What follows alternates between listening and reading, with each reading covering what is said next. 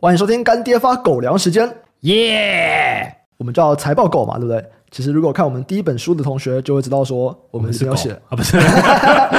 为什么要看财报，原因只有一个，赚钱。我对以，为是为什么要当狗？ 为什么不当人？做狼修罗菜？ 因为你可以赚钱。 对对对对对，大家都说嘛，会计是商业的语言，所以你要懂这个语言，你才能够去读懂商业。诶那像 Sky，你自己在投资上面，你是怎么样去使用财报的呢？因为财报就像微宇刚刚讲的啦，它是一个商业世界共同的语言嘛。那如果没有一致性的准则去规范啦，或者是说没有办法一起沟通的话啦。哎，那谁知道你这个企业今年到底是有赚还是没赚呢、 对不对？那所以我们在看，你说财报不重重不重重要啊？因为它有的时候虽然没有办法完全表达那个商业的事实，嗯，但它总归还是有归纳出那个轮廓啦。对，就是你可以想用一些方法去分析它，那进而得到的就是说，哎，你想要分析的这个企业它所谓经营的现实啦，嗯对。那你可以用这财报里面的各种工具嘛，这四张表就是你工具嘛，那你再去计算啊，再去啊拆解，那对你可能可以看到更多不同的面向。对，今天这集啊，我们会和嘉宾聊非常多的并购经验，那里面有很多的财报知识啊。如果大家想要进一步去学习如何用财报来帮你做决策，今天我们的干爹是商周 CEO 学院，他们特别策划了一个线上课程，请来了业界非常知名的这个大会计师张明辉会计师，开了一堂用财报做对决策的线上课程。张明辉会计师过去是资诚会计师事务所的所长，他有三十年上市柜财报签证的经验。那这堂课程呢，他不会教你什么生硬的会计公式，而是将多年来跟这个上市贵公司老板沟通的经验融入到这个课程里面。所以他是教导公司经营者的角度去设计这个课程，用最实战、浅显的方式来了解公司的财报还有营运体质，也会搭配具体的案例去说明，将财报化繁为简。我觉得他这堂课比较不一般啦，他其实比较像管会啦，管理会计啦，他不是一般的，就是教大家怎么去做财会啦、对写财报啊，他其实比较像是偏重教你怎么再从这个财报这个事实去判断一些行为，譬如说扩产啊、资本支出啊，它在财报上是怎么样的显现出来，那或者是说，哎，你的员工跟你哎钱啦，那可能会出现什么样的状况？嗯，这堂课有三个特色，第一个就是从损益表的四大科目来判断公司结构性的获利能力；第二个，学会用 ROE 来衡量公司经营的绩效；第三个，教你投资企业如何看对方的数字是否灌水。那当你学会这些财报知识啊，再搭配我们财报狗的网站工具使用，应该就有机会去提升你的这个投资研究能力。嗯，听起来有自肥的嫌疑。 我觉得我们网站做的还不错。这个课程大概四个小时，价格也优于市面上的财报课程。你可以自由的选择时间，反复的线上观看与学习。活动期间，除了享七折的折扣优惠，干爹也有提供狗狗粉丝的专属限量折扣码 DOG 三零零，可以多折三百元哦。期限直到十二月三十一号止，数量有限，送完为止。有兴趣的朋友可以参考资讯栏的课程链接。最后再次感谢干爹给我们狗粮吃。谢谢干爹。欢迎收听财报狗 Podcast，我是主持人微宇，在我旁边的是财报狗投资总监 Sky。 Hello，大家好，今天这个来宾我请了一年， 真的是一年啊！我一年前的邀一请，起遇啊，对 一个奇哦，真的是奇遇哎。然后我就觉得说，哇，不行，我要邀请他。我先讲头衔，台湾金融史上层级最高的吹哨者。那在一年前，我在一个参会认识 Michael，我就听他分享一些经历哦，我就觉得一定要请他来录这个 podcast。为什么？他可以说是台湾金融业发展的见证人。金融领域几乎我们讲的金融股啊，任何领域他几乎都待过了，参与了非常多有历史性重大的并购案。那我觉得这些细节一定要好好保留下来，最好就是 Michael 如果之后有机会出一本书，好不好？我 们让大家来学习一下，真的就是台湾的金融史的这个台湾金融演绎这样子一个东西。编年史。啊那我们今天就先透过这个 p o c k e t 的形式来跟大家分享一下精彩的片段。对，那就先欢迎 Michael。好，谢谢魏宇， 谢谢 Sky。好，那因为刚刚我们有聊到说你的这个经验其实非常非常丰富，然后尤其是在并购相关的，对不对？你在从什么时候开始接触到并购这件事情呢、那我接触的一开始上是意外。我嗯一开始的时候在台湾做衍生性金融商品，嗯大概在九零年代呢做比较多，像我们叫做 OTC option，嗯 OTC option 就是像你后来有一些 warrant 啊、认股权证，那个是可以让大家交易的嘛。嗯那 OTC 呢比较是 one on one 的，主要是一些大股东啦，跟我们呃做 back to back，然后后面主要是一些西方的投行这样。嗯有一个客户就蛮有趣的，当时他们台湾人很聪明啊，他就会透过这 OTC option，因为 OTC option 的杠杆很大，嗯你知道它杠杆可能有到五十倍，那透过这个杠杆呢，就他最后用这个方式去取得经营权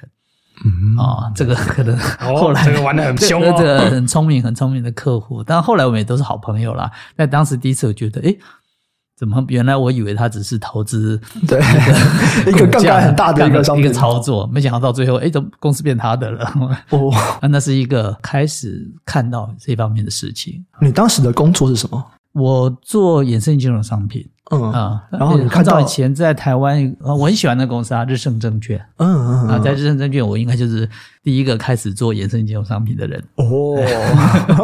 很早九零年代嗯。嗯嗯，所以你当时看到了你的一个客户嗯竟然买衍生性金融商品，买到变成公司的老板，对，然后你就怎么样去说？哎，所以你就也想要来参与并购相关的倒东西吗？没有，那个时候我只是开了眼界嘛，哈、嗯就是说，哎，有人这么聪明，他又赚了股价的价差，又花了很少钱，那又把公司拿下来。嗯那大概是九六年左右，我当时觉得这个金融风暴快来了，嗯这个感觉。嗯那客人很多，客户很多做衍生金融商品啊，所以我就劝客户把部位都结掉，嗯因为我觉得风雨要来，可是劝不动。嗯大多数人都觉得太看好了，每一次的崩盘前夕都是这个大家很执着，后来我就干脆把工作给辞了啊、哦那我辞了去香港工作，嗯没有，中间有有一段时间啦。那辞的时候呢，我就有个感觉，台湾应该要进入这种 MA 的时代，所以我就傻傻的跟我很好的朋友我说：“你等我，有一天我会回来，我会找你去做第一并购。哇，我就这样顺口跟他讲了这句话。嗯那结果经过七八年后，嗯我果然回台湾了。我也去找我那位朋友，嗯我就是找他去做一个第一并购。那后来当然就是一个有成功的案例。嗯嗯，所以你的在并购这边主要是在 KGI 的时候，就是你在这个时期在做很多并购案嘛？没有，事实上，它并购是一些活动，嗯，十次有九次不成功对，啊、所以大家都会觉得并购就是好像是你天天在做这个事情啊。没有，嗯实际上我在 KGI 开始还是做 derivative，我还做衍生金融商品。嗯那我上蛮喜欢 KGI 的，那我就在 KGI 香港，它就是很年轻，嗯很活泼，那基本上没有人管你说你想要开发什么东西。很哦，自由就对了。呃，他很自由，反正你该 deliver 你 deliver 嘛。嗯哦，那我也很少进办公室，一年可能进了几次而已。嗯然后呢，有一些好的同事呢，就看他经常在那边拍桌子、捶椅 子，因为他们可能在这个，你知道，后来就亚洲金融风暴嘛。是对是是，那我觉得当时 KGI 掌握了一个契机，就是在亚洲金融风暴的时候，他们开始把触角伸到亚洲其他的地方去找并购的机会。嗯，嗯，那我不是做那个的，我是做 derivative。对，那我只看到他们好像压力很大，嗯然后我这个人就是比较好事儿，然后就会嗯说怎么了，就自告奋勇去帮忙呗，我就是打杂帮忙的。嗯 嗯然后因此就是参与了他们的活动。高手是别人，我不是，我从来都不是 高手。你说这个是在香港的事是情啊，香港的时候，嗯嗯，你那时候的阶级是就是副总经理吗？对啊还是对对对哦，OK，好， 好，副总经理说帮别人打杂，大家就可以理解啊，这个没意有，没思有了。你要了解香港的这个生态。嗯，这个副总经理就是满街都是的哦，哦，你不小心石头丢出去你就打到两个。你说金融业吗？呃，对，嗯嗯嗯，那到底谁是真正有 earning power，谁是有成就的？事实上，业内还是知道的，不大家会去注意那些抬头。嗯嗯嗯嗯。你有提到说你在 KGI 的工作时期，你就是各国到处飞，在找案子，有一阵子在做这件事情。然后你还有提到一个韩国的案例，当时有跟索罗斯的这个量子基金有一些合作。哦，应该这么说。当时因为 KGI 收购韩国嘛，那收购韩国的时候比较辛苦，嗯是因为我们的文化差异实际上是有点大。嗯不过他们觉得说你台湾人跟韩国人差不多，所以呢，我就去负责那边的工作，对，啊、我去担任那边的总经理兼董事长，他们叫理事主席吧，然后去那边工作好几年。那 M A 是 exit 的一种方式，就是你买了一家公司，对，那我们是金融风暴的时候去买的，那当然进去一定是赚很多，因为嗯你就买到那种就是白菜价格嘛，超对低点。可是呢，你要怎么 exit？有两种嘛，一呢，你可能是未来做到上市了，在当地，嗯或者呢，你变大了又去并人家，那嗯或者你把它处分掉，或者你留下来。嗯，对，它有各种各式的这种可能性，X 也可能不要去退出，所以经常的要看，是因为你要知道你有哪些可用的方案 available 的一个 options，所以经常会看来看去。嗯但那段时间我参与的。活动反而不是太多，可能是后来到了另外一家金控，就嗯工作本质就是做策略嘛，所以那个时候是看比较多的。嗯嗯，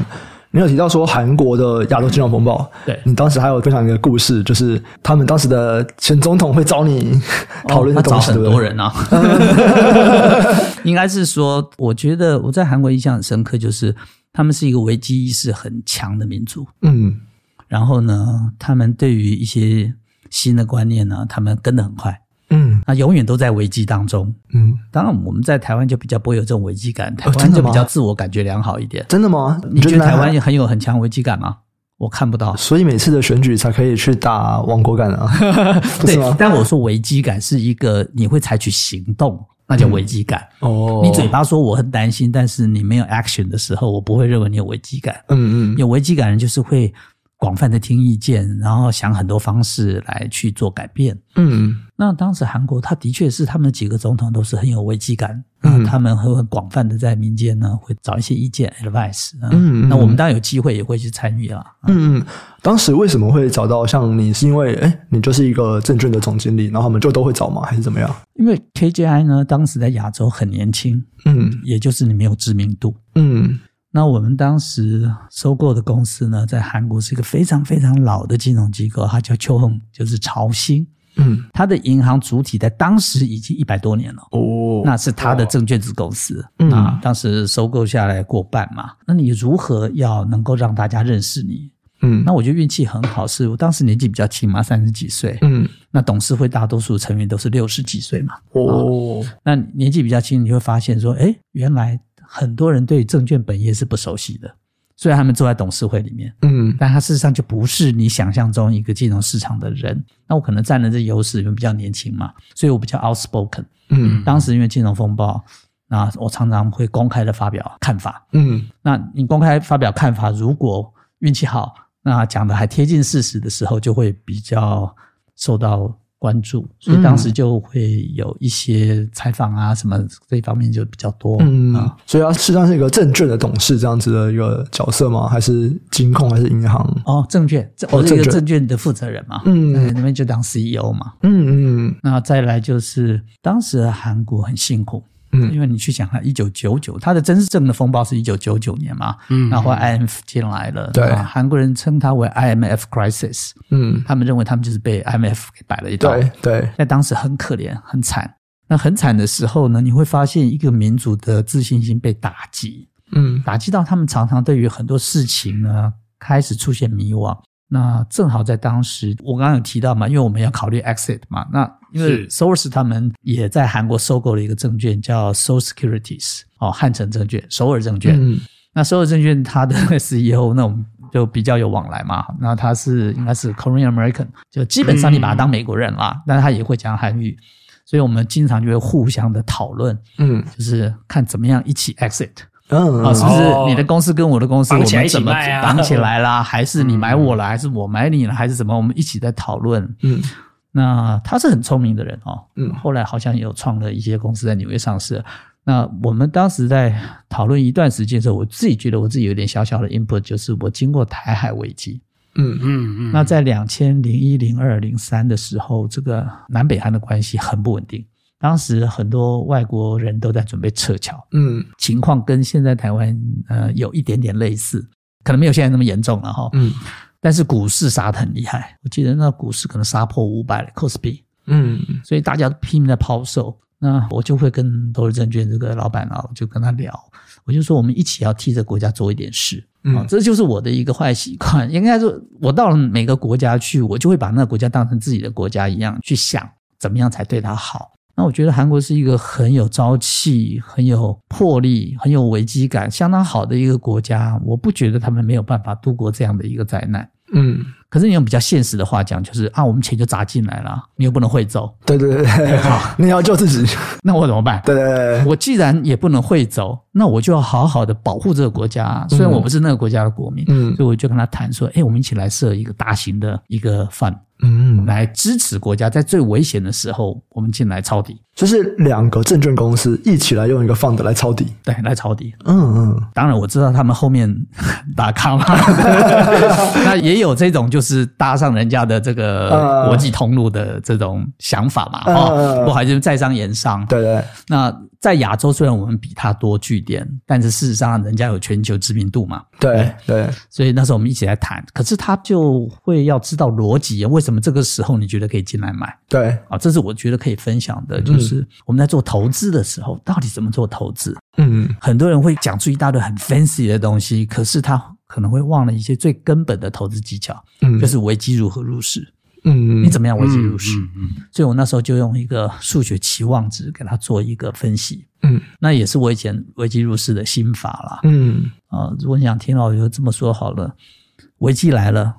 双方南北韩在冲突，海上在开炮，战机飞越中线，那它会不会演变为全面性的战争呢？你不知道，所以你就会在数学上呢，我们就做个矩阵，嗯，它只有两种可能：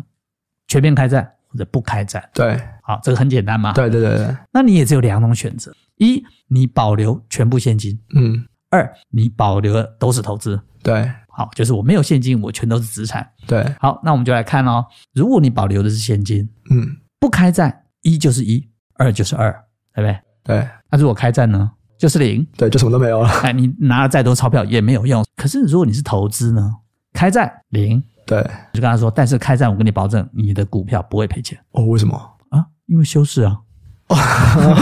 卖不掉就不算赔了。不是，办不到根，本不会开盘。嗯，你有可能炮弹打到这个汉江中间，你还在开盘交易吗？不会，所以你根本不开盘，你也没有为时间损失。嗯，听起来是玩笑哈，对但是就是说，好，如果真的打起来，而且有打输了，那就是零。对对那如果没有打起来呢？嗯它就会翻倍，对甚至翻好几倍。对，所以我们就一个很简单的数学的期望值一算，就是你毫无疑问，这种大危机来的时候，你不但应该去买，还应该借钱去买。嗯所以这个就是一个很简单的一个嗯嗯小的数学期望值。嗯那算我还觉得哎有道理哦，好，所以我们就很积极的去 work on 一个很大的饭，但是市场的反应实在是比我们强太多了。嗯，那我们就开始对外去宣扬这种概念的时候，对，哎，它就开始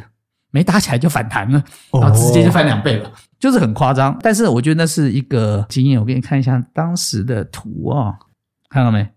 哇，嗯哦这直个接就哇呃垮，跌破五百，然后呢，直接翻上来就是要九百多，九百多，对对对，很短，就是大 V 型。但是呢，在这个过程里面，我不断会在外面去发表这样的看法，甚至上电视来告诉大家说，你们要对自己的国家有信心。我对你们国家很有信心，对你也要有信心。对，所以可能这样的动作是比较正面啊，哦所以有时候会比较受欢迎一点。嗯嗯，就是大家会觉得说，哇，连个外国人都那么支持我们这样子，嗯，应该的。对对对那我觉得这是一个起码态度。对，你靠山吃山，你不能到了一个国家投资，然后你自己以为高人一等。嗯我常常看到很多并购案会失败，对就是心态，嗯，因为为对方的公司可能是碰到困难了，就是让你有机会进来了。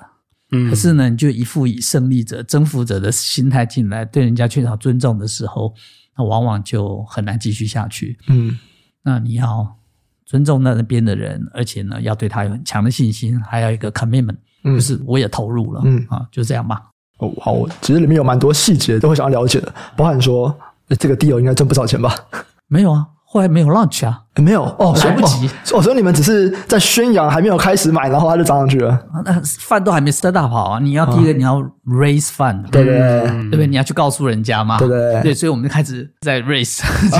就浪 费了。然后我觉得那就是一个蛮有趣的。对后来我跟他们做的交易，我们最后最终并没有谈成大的交易跟嗯 source 他们，但是做了一个小的交易，就是本来我们自己在当时韩国的 online trading 比台湾早，嗯嗯早很多。那我就不点名，当时有很多台湾的券商，事实上到韩国去取经啊，有一些就是我招待的，我还记得。嗯，所以你很早就开始进入网络时代的时候，你的实体通路事实上就形成了转型上的负担。是嗯，有一些实体通路它是可以转成理财的中心，那有些没有办法。对，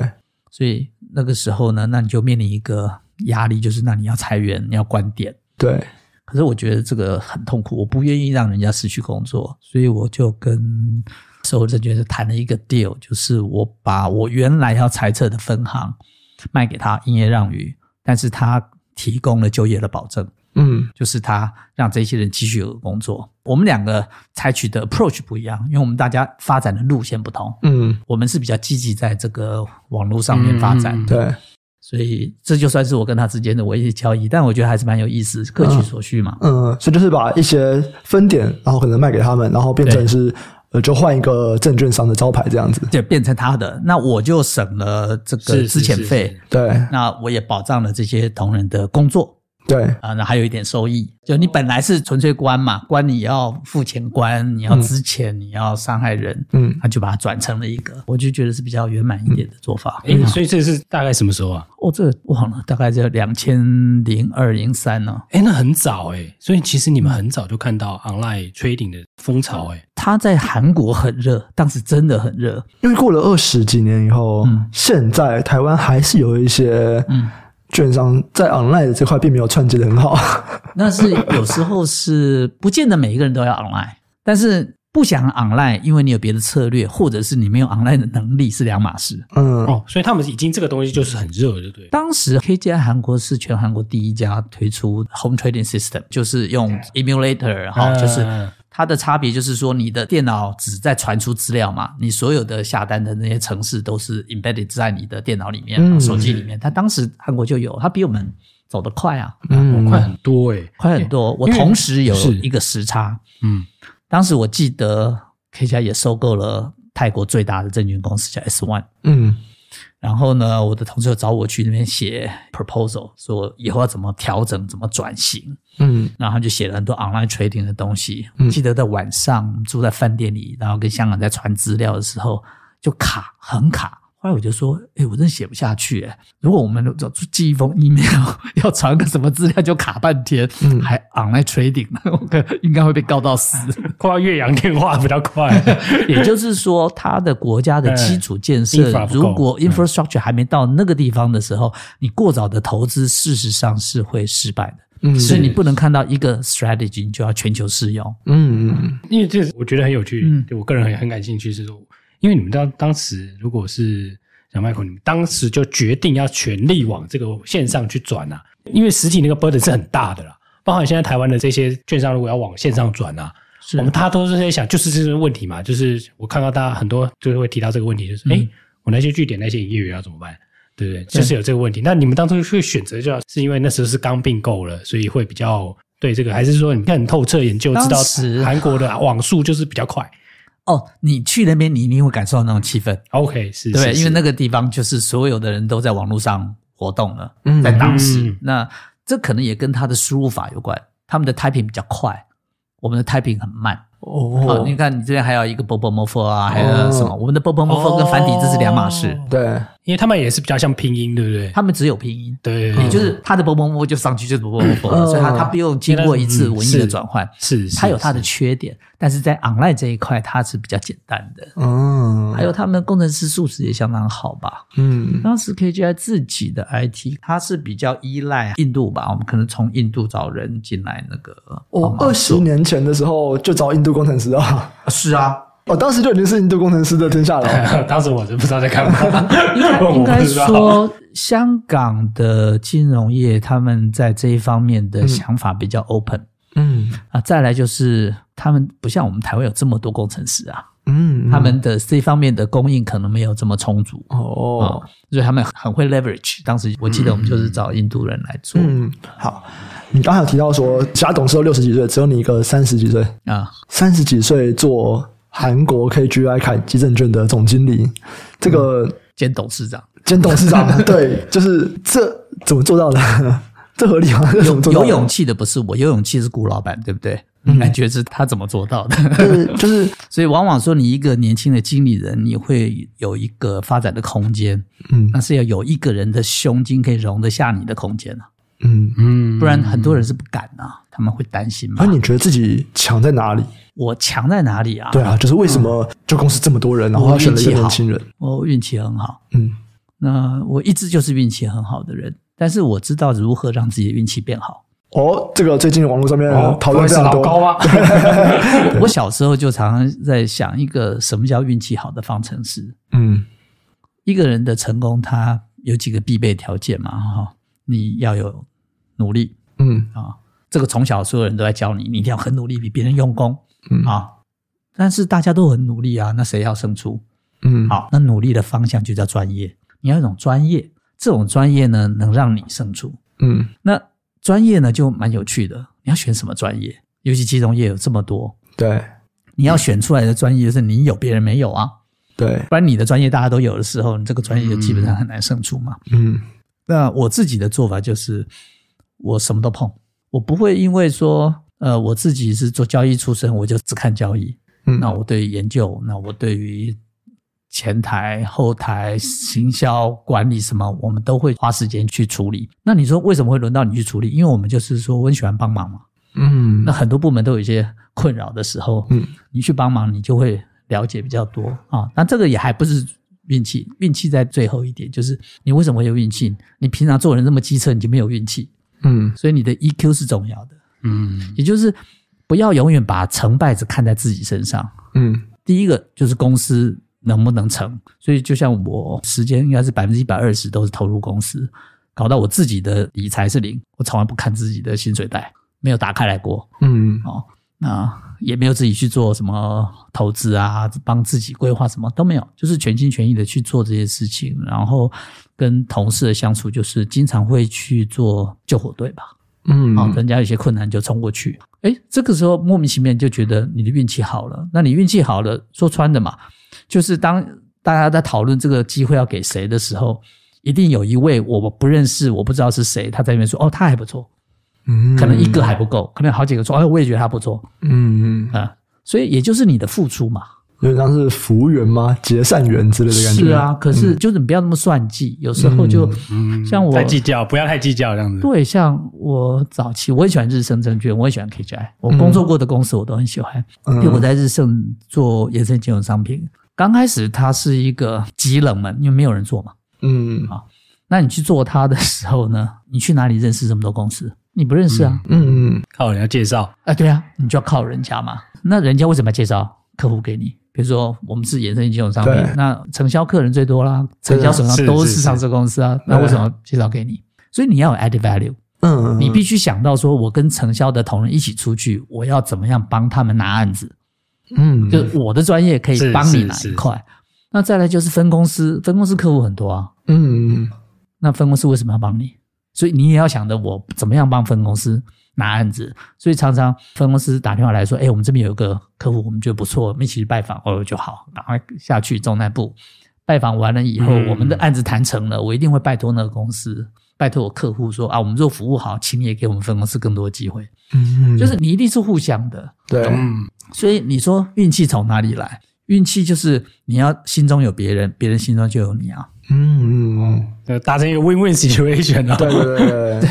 对，就是不，我比较傻，我就是一直这样想，哎，不要这么说。嗯所以我运气不错。了解。那在这么多的这些经验里面呢、有没有哪一些并购的案例是你印象特别深刻的？哦，非常多，很多人印象深的都是成功的案例，嗯，我印象深的大部分是没有成功的案例。嗯，各讲一个怎么样？哦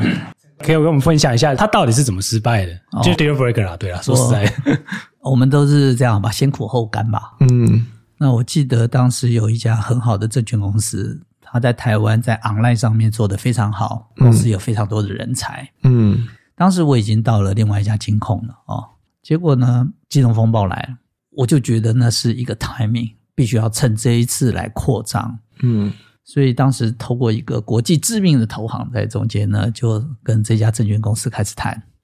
他当时的 online 台湾是 number one 最强，嗯嗯然后投信也非常非常强啊、人员素质很好。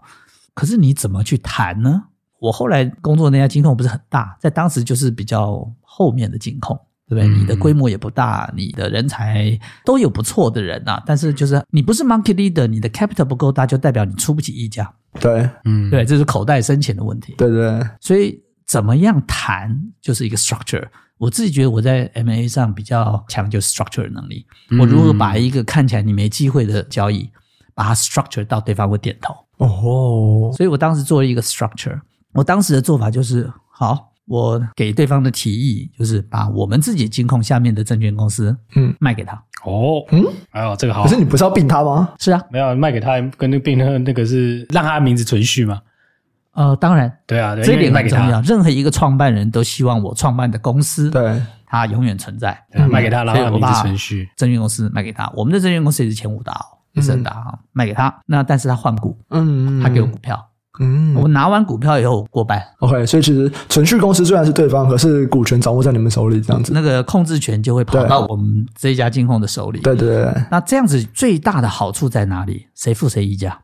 你传统上在并购，你的痛苦就是说，你要去收购对方的时候，你要付出 controlling premium，是，你要付出很多种溢价，对所以你会很贵。对，可是我没有，我是请你买我的公司，所以你的公司是不是应该付我的你公要司付的你溢价？ premium，要吧？对，哦啊，你 control 啊，your company control my company，、嗯，但是我的 holding control 你的公司，所以我们都会彼此会付出一定的嗯 premium、啊嗯，premium 可以摊就对了啦。对，所以整个 end up 下来，我的成本就非常的合理。哎，嗯 premium，好很这是漂亮 structure 的能力嘛嗯，structure 真的。那这样 structure 还不够啊，所以我就提出来的条件就是，当然董事长由对方续任，嗯，那管理的团队呢，我们大家就是很公平的来选拔，嗯，绝对不会有任何歧视啊。双方各提名一半的这个 nomination member 就是来审核，嗯，嗯反正强的就当正的，成绩没那么好就当负的嘛。嗯然后我还提议了是绝对不裁一人，嗯因为你要知道，一个创办一个企业的人，他最难过就是说他被迫要把公司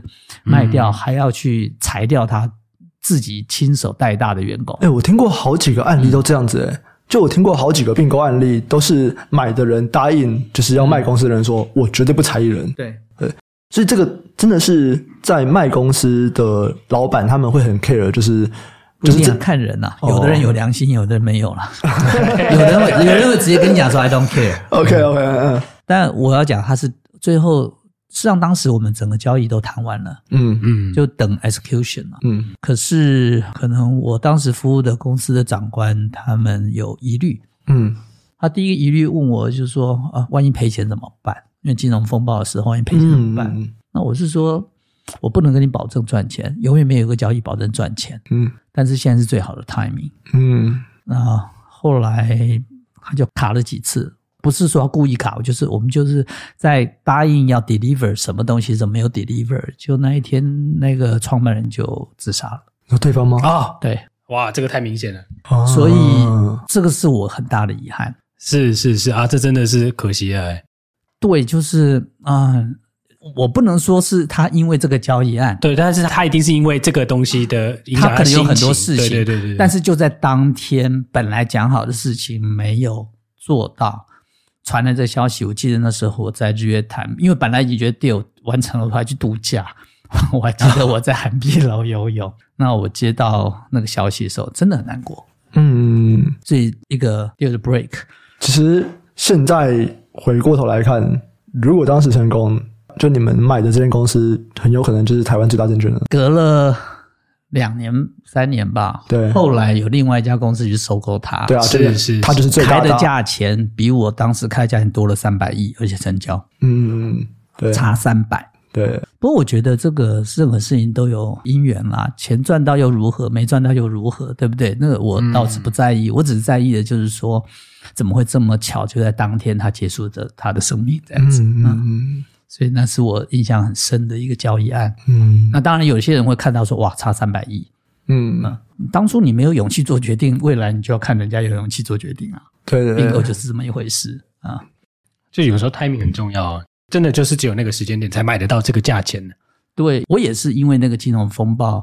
要来之前，我有几次金融风暴我都会做很大的决定嘛。嗯第一次亚洲的金融风暴之前，当时我就觉得它会来，所以我有奉劝所有客人离场，他们不愿意。我告诉我的好朋友不要再买股票，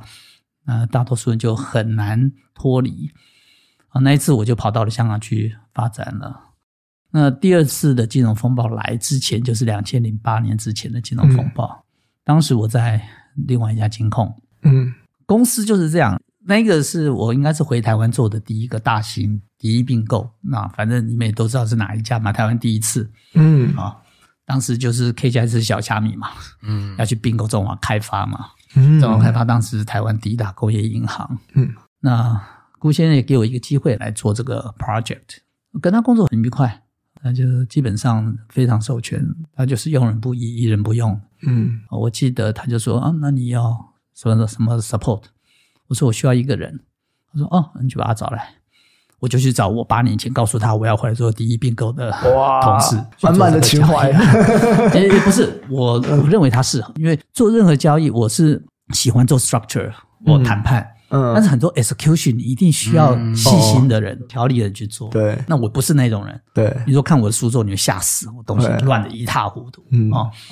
那去做那个并购案，那个并购案中间当然经历过太多的曲折，我想可能那家公司人都还不知道发生过什么事。比较有趣的，我记得到最后要投票的那一天，那我就坐到了对方的指挥区，嗯因为早上四五点大家都起来了嘛，嗯中台宾馆。一人坐一区，然后挂上你的识别证什么的，嗯这这是一副大战来临的那种感觉嘛。嗯，可是我站的位置是对方的指挥区中间一个位置，嗯嗯 嗯，骚扰。什么什么意思？插旗啊，不不不不不，你去想，所有人都会认为说你只会叫站在自己这一区， 是，对，那你为什么不要站在对方那一区？反正你有手机可以传讯息嘛。嗯，那你站在那边，对方就就不能讲话。 不是，他就开始思考，嗯，诶这家伙跑到我们这边来干嘛？对啊，他讲话很不方便。对啊，好对啊，他的不方便就是我们的方便哦。他没有说，他没有请你过去吗？哎，奇怪喽，那我就这么早来，我四点半五点来了，我坐坐在这里， 很有趣。不过一般人都很有风度，嗯总之，它是一个很漫长的会议啦。嗯第一轮投票投出来，事实上我方是都没有当选。嗯嗯，那你们想过怎么会发生这种事情？明明我比你多，怎么会没当选？他就是没当选。所以那时候是有改投票方式吗？还没有，呃，我就跟对方聊聊天，善意的规劝完了以后，啊，后来重新开票，啊，嗯这边就胜了，所以是开票方式。重开。 OK，哎，我就不讲细节，这嗯个所有人都在。对总之，第一次开出来的，我们不能接受这种结果。对，啊重开，可是重点是为什么人要重开？所以你就必须要有善意的规劝，嗯，就这样。所以那个是我印象很深，那一场开很久，嗯好像开到晚上，嗯反正从天刚亮就起来了，然后就一路哦哦，真的很有趣，到上，嗯。然后才大四底。哎可是因为中华开发还是有一点政府的色彩嘛，嗯，对啊，对啊，所以这部分应该也会需要先跟政府谈过吗？那种大人的事就不是我的事，我就是打仗的哦。但是我记得当时他们是跟关谷会有一些默契啦，那这个很曲折啦，嗯人家说要帮你，也不见得真的会帮你啦。嗯，就是可能上面的人也不一定有谈好，就是并购，可是他们就是开放说，好，你们下面自己看看怎么办，你们自己投票决定。嗯、这么讲好了，一个并购案嗯，它要成功，它就是一张张的投票投出来嘛，它跟嗯是是跟是选总统没有太大的差别。可是上面有政府的人啊，政府说不行它就不行。，对，它必须不阻挡你。对对对，他要好他不他不阻挡你啊那的。这些呢是那些有钱有势的人，他们自然会有他的门路去谈。好，政府支持你，你就当选吗？嗯股东得买单啊。今天如果政府说他支持 A，你就会投他吗？嗯，你也不会啊。对对，对所以它事实上是一个很大型的 campaign 嗯是是啊。你是说 campaign 让大家觉得说，哎，应该要支持哪一边？但它也依然远远不够啊。嗯所以台湾的并购生态它就很多啦，就是你要去拜访所有有股票的人啊，嗯嗯，包括外资啊，嗯啊，包括投信啊、其他的是券商啦、大股东啦，然后呢，你还要有委托书的通路啊，那三个通路要先去瞧一下，对 不对？我记得三哦那个还是四个？那个很难哦，对，那那要个花很点难，时因为间我们比较晚。那时候我在韩国，就是每个星期都是两两边飞嘛。嗯哇，那我记得我们刚开始跟几位通路大哥碰面的时候，人家全都签约啦，是是是，哎，因为他们有股东名册嘛，股东名册在对方公司手里啊。是是，哦，所以这个细节可能就人都还在，我就不聊太多。但总之呢，我们要想办法让通路商愿意帮我们是是是，啊。那我们运气很好，有朋友帮忙啊，就他也都帮我们了。但他永远还不够，嗯，所以你还要去拜访外资啊，还要是拜访一些什么？那我上还蛮感动，有一些以前年年轻时候认识的一些年轻人，在其他的外资工作，听到我要去做这事情，他主动自己买了机票往纽约就飞了，就去帮我拜访。哇，为什么？为什么？运气好，就是我可能年轻的时候有一些小朋友，他嗯啊比我还要年轻，那可能在他人生很低潮的时候，我们陪了他，所以后来他们就愿意来帮忙嘛，就运气，嗯所有的运气都来自于你的努力和付出，嗯没有一种运气叫天上掉下来的，天上掉下来的运气你拿了以后，你还是要还的。嗯啊嗯，那总之那一次的并购案是一个很大型的并购案，它有很多人的努力，嗯我觉得不是说谁就改变了一切，有很多人只要没有他，你都不会成功。他就需要那么多人，就需要这么多 key man 对，就好像我们说一个木桶，它有二十片啊木头去盛一桶水，它有一片破了一个洞，水就漏光。嗯所以它一个大型并购，它是一个很大的 project 呃专案，嗯，嗯但是它牵扯到比较多尔虞我诈啦、机关算计啊这一方面，所以对于做成的这个并购案，我通常都没有太好的回忆，哦因为你会觉得你很努力，是希望促成一件好事。嗯我事后去看，我大概帮了几家金控做了这样子并购案，嗯都成功了，我没有看到一件美事。嗯我不是说哦公司不好，是没有，是就是他并没有发挥出整个社会上让你觉得说哇，做了这样的事情，整个社会是很好的。 OK，因为很多人会说，那什么是并购嘛？并购成功的要件是什么？嗯那我会谈 stakeholder。stakeholder 就是你有员工，嗯你有股东，你有客户，还有对整个社会的影响。嗯那你说哦，我们三家公司合在一起来掏空，嗯或许这这些对大啊，股个在人赚是钱，影响蛮大的，对，可是你对社会是不好的。是是嗯尤其当你一个公司变大了，小的公司取得大的资源以后，很多人就会禁不住诱惑了。嗯，我还记得你那个时候有提过说，做并购的人就随便一个并购，想要拿个两三亿都是很容易的事情，是啊，当然啦、你这个就是拿到自己的你口要袋经得起那一种诱诱惑惑嘛。当然太多了，那你管金库的人他要拿几亿也是小事儿啊，嗯，对不？对？那你说我们对金融那么熟悉，那你在管理一家金控的财务，你想要上下其手，它都有空间啊。可是问题是，你要不要当个有钱的贼？这就是你自己的决定。嗯，刚刚有提到一个并购，可能不同人有不同的判断的方法。那其实之前也常常会会看到一些学术的论文，可能在说有超过三分之二的并购案是失败的。那他们的失败可能就是用，比方说五年的 ROE 之类的，诶，有没有发挥重效啊？或者是当时说，诶，并购并起来以后，我们是怎么样的重效可以成长多少？那收回过头来看，可能以三分之二来看，可能没有。那我觉得这可能是不同人在不同时间区段，他们在定义并购成败的标准不太一样。嗯对，那诶，像你自己就是经手这么多的并购，你怎么定义一个并购案的成功与否？我我就刚刚讲的 stakeholder，第一个它的 ROE 要上来，这是一个 must。嗯你要是并购了半天，你每一股的获利越来越低，嗯那你就没有必要去做这件事情，对股东就不对了。嗯，好，，但是你并不应该期待我今天做的这个交易，明天它的中效就跑出来，嗯是，所以它中效是需要时间的。嗯哎，如果是这样，像您会觉得是说是多久？你会给他一个时间嘛？大概会是多久我不会说大概是多久，而是那个趋势出来了没有？ ？OK，就是由譬如说往上走这样对，类似因这为样举概例念来说，你的获利要出来之前，它有几个获利的来源哦。一个最残忍的就是 redundant，是就 cost down 的，对我就这个部门，我就是在这条街上，我两个分公司，我就是会关掉一家，对对，两个总机就会少掉一个人，这就是你最痛苦的地方。嗯就是你做并购的时候，你常常觉得说啊，你成功了，跟建筑在很多人痛苦上面，是所以你得去思考，你怎么样开创出新的业务线来去吸收这些人力。如果你这样做的时候，那你的公司的这个中效会来得慢，嗯可是你睡得好。 OK，好，这是一条，就是说，你说多久？就是我们要看到第一个，你的成本是不是那个中下降的趋势出来了？是是是虽然它慢，它有没有这个趋势？第二个，你的营收，你的合并营收是不是有往上的一个趋势出来了？嗯那第三个就是你在某些领域的排名啊、你的竞争力是不是啊不一样了？哦是嗯啊、这些都是很容易观察的。有经验的人会去观察这些趋势，嗯嗯，是没有经验的就是看那个第一个月的数字，你要什么数字做给你嘛，对不对？没有意思。那你学物理你就知道，重要的是在那个加速度，是是，不是在位移嘛， 对不对？嗯所以你要看那个趋势啊。嗯，了解。那这个时间大概是多长啊？因为也不太可能我并购第一个月就有趋势出来嘛，对不对？并购它有几个不同的角色哈，嗯你去谈 deal 的，嗯去做 execution 的，你还有一个叫 post merger 或 post acquisition 的 consolidation，、嗯嗯嗯嗯就是你谁去整它。嗯那当然也有很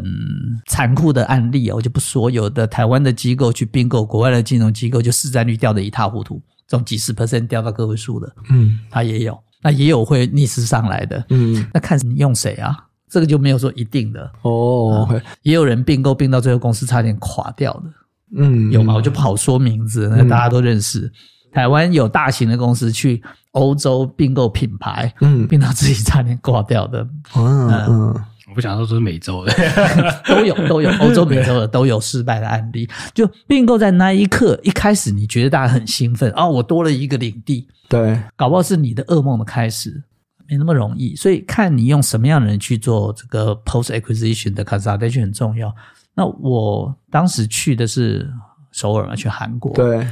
那我去的时候我是一个人去的，嗯，没有带任何一个同伴，完全没有。讲英文，对我有找一个秘书，嗯啊、一个助理，他是韩国人，但他会讲非常好的普通话，哦，OK 啊啊，嗯但是主要是讲英文。嗯那为什么我要选择一个人去？前面两年半就是一个人，因为你去想啊、哦，一个并购案，跨国的并购案，它最容易失败的就是大家不喜欢信赖的人。对，而且其实这个东西也是我刚想问的嗯，就是其实有很多韩国电影他们会去演当时 IMF 进去那件事情，然后当时 IMF 还有一家就是美国的什么基金买了他们的一家银行，对哦，好像是 New Bridge 对，然后就是整个韩国的氛围，就是以电影拍出来那呃个， KEB E 吧？对他们就是一个，这就是国仇或者是国耻这样子是。我们的银行一个有非常悠久历史的一个韩国本土银行，竟然被外国人并购，这是国耻。是啊，我当时去就是有这种感觉。嗯那我去做 consolidation 的时候，像我很年轻嘛，跟你现在可能差不了太多年纪，我不知道你的年纪啊、嗯， 就是感觉起来都还是比较瘦的时候，你现在还是很瘦啊。没有没有 没有，这个是有差别，啊就是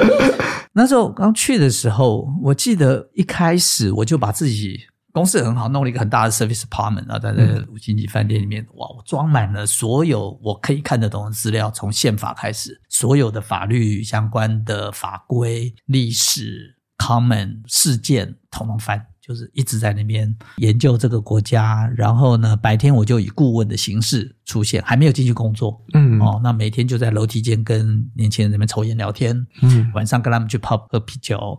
就是这样子嗯做了大概半个月到一个月。嗯所以后来当他们那董事时候会不知道，他们以为我就是个顾问嘛，想法，OK，他们不知道这是未来总经理跟董事长。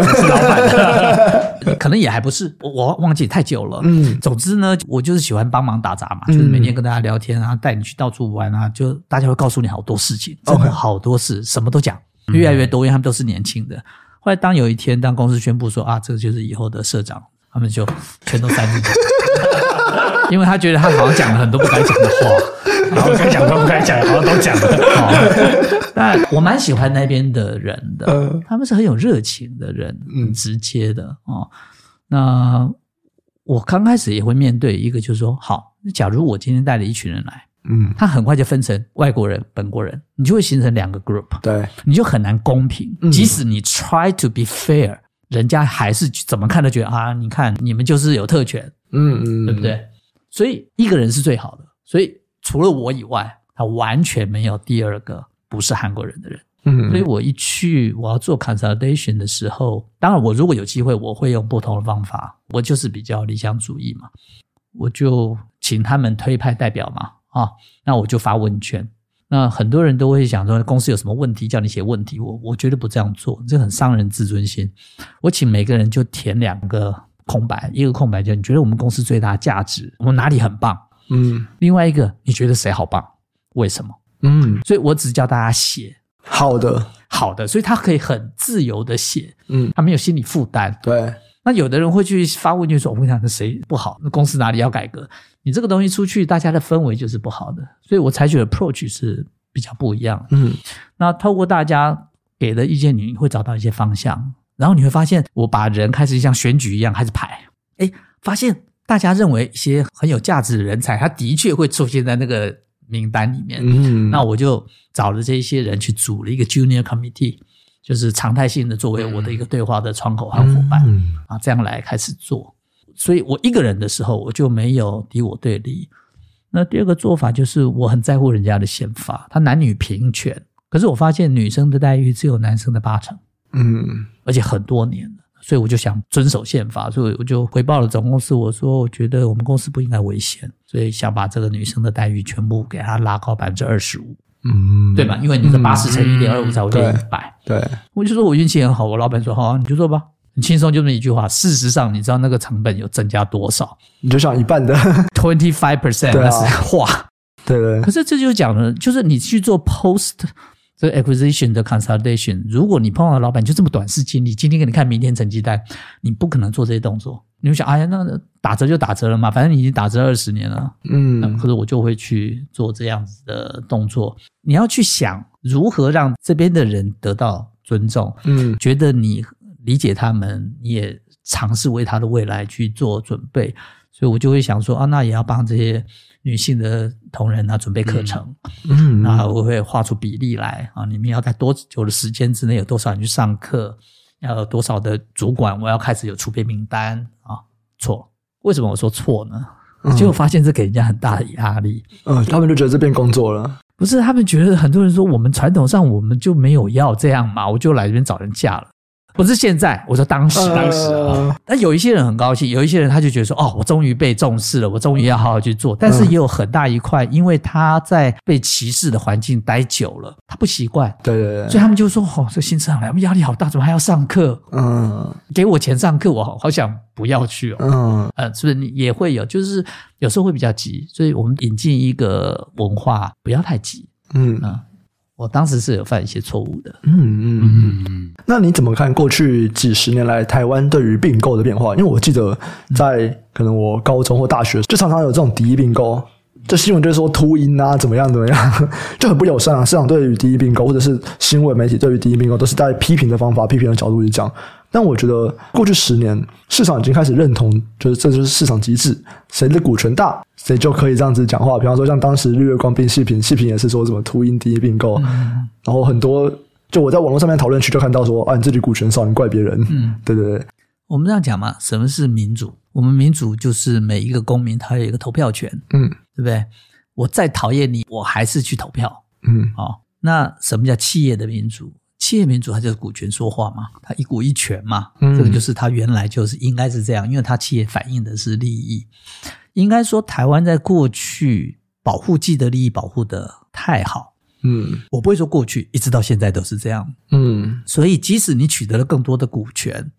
即使现在的公司经营者他胡作非为、掏空，你都很难有制衡和矫正的方式。嗯我觉得这对整个社会是不好的，它会创造很多的僵尸企业。我们僵尸企业是非常多的。我举一个很简单的例子，你去看它的毛利，嗯再看看它的杠杆比例，就是说一家公司它做杠杆三倍到五倍，它的 ROE 才赚个三 percent。嗯那你不吓死人吗？你杠杆五倍，你 ROE 才三 percent，那你除以五以后呢，你才零点六 percent，你的 ROE 才零点六，也就是说，光升息升个一 percent 你就挂了欸、对，，所以央行就不敢升息啊。利率就像那心电图是趋近于零的、啊嗯所以整个社会很没有活力啊，嗯对不？对？所以恶意并购、敌意并购就是非合意而已啦。但是你有了股权，你追求这是天经地义的事。我反而觉得，即使到现在，我们在这一方面的对于股权的平等的保障，事实上是远远不够的。嗯我记得在当时我去做两千年四年一个就是对开发呢第一并购的时候，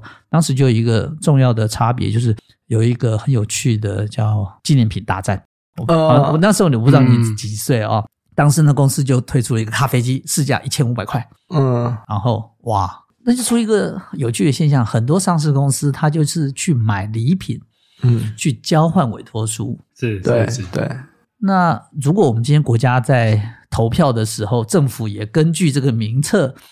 来给你纪念品，交换你的委托书投票，你能接受吗？这就是会选啊。啊，对，你会这么直接嘛，对不对？可是放在我们的企业的 practice 到现在，活生生还是这样干啊。嗯，有多少上市公司是拿公司的钱去买了礼品，去交换委托书呢？比例很高。嗯对，更夸张的是买礼品跟谁买，还跟他自己家人买。这好多、啊。所以像这样的股东，他控制这家公司是好事吗？嗯，他这就像一个癌细胞，他只要入侵了这家公司，他用很少的钱杠杆控制它，以后就一直拿公司的资源给自己，嗯用公司的钱巩固他的经营权，他就是一个癌细胞。啊那非合一并购是一个治疗这个癌细胞的某种方法之一而已。嗯当然，可能有一些人在做这个非合一并购时候的手段不好，嗯那这种手段不好，就带来社会的影响嘛。那或者有些人呢，当他并购成功以后，诶，他的做法也差不多，嗯就是只是换了一批人变成癌细胞，嗯哦嗯，，那这个就没什么意思了。了解。你刚刚提到一个，就是只有很多所谓的僵尸企业，就是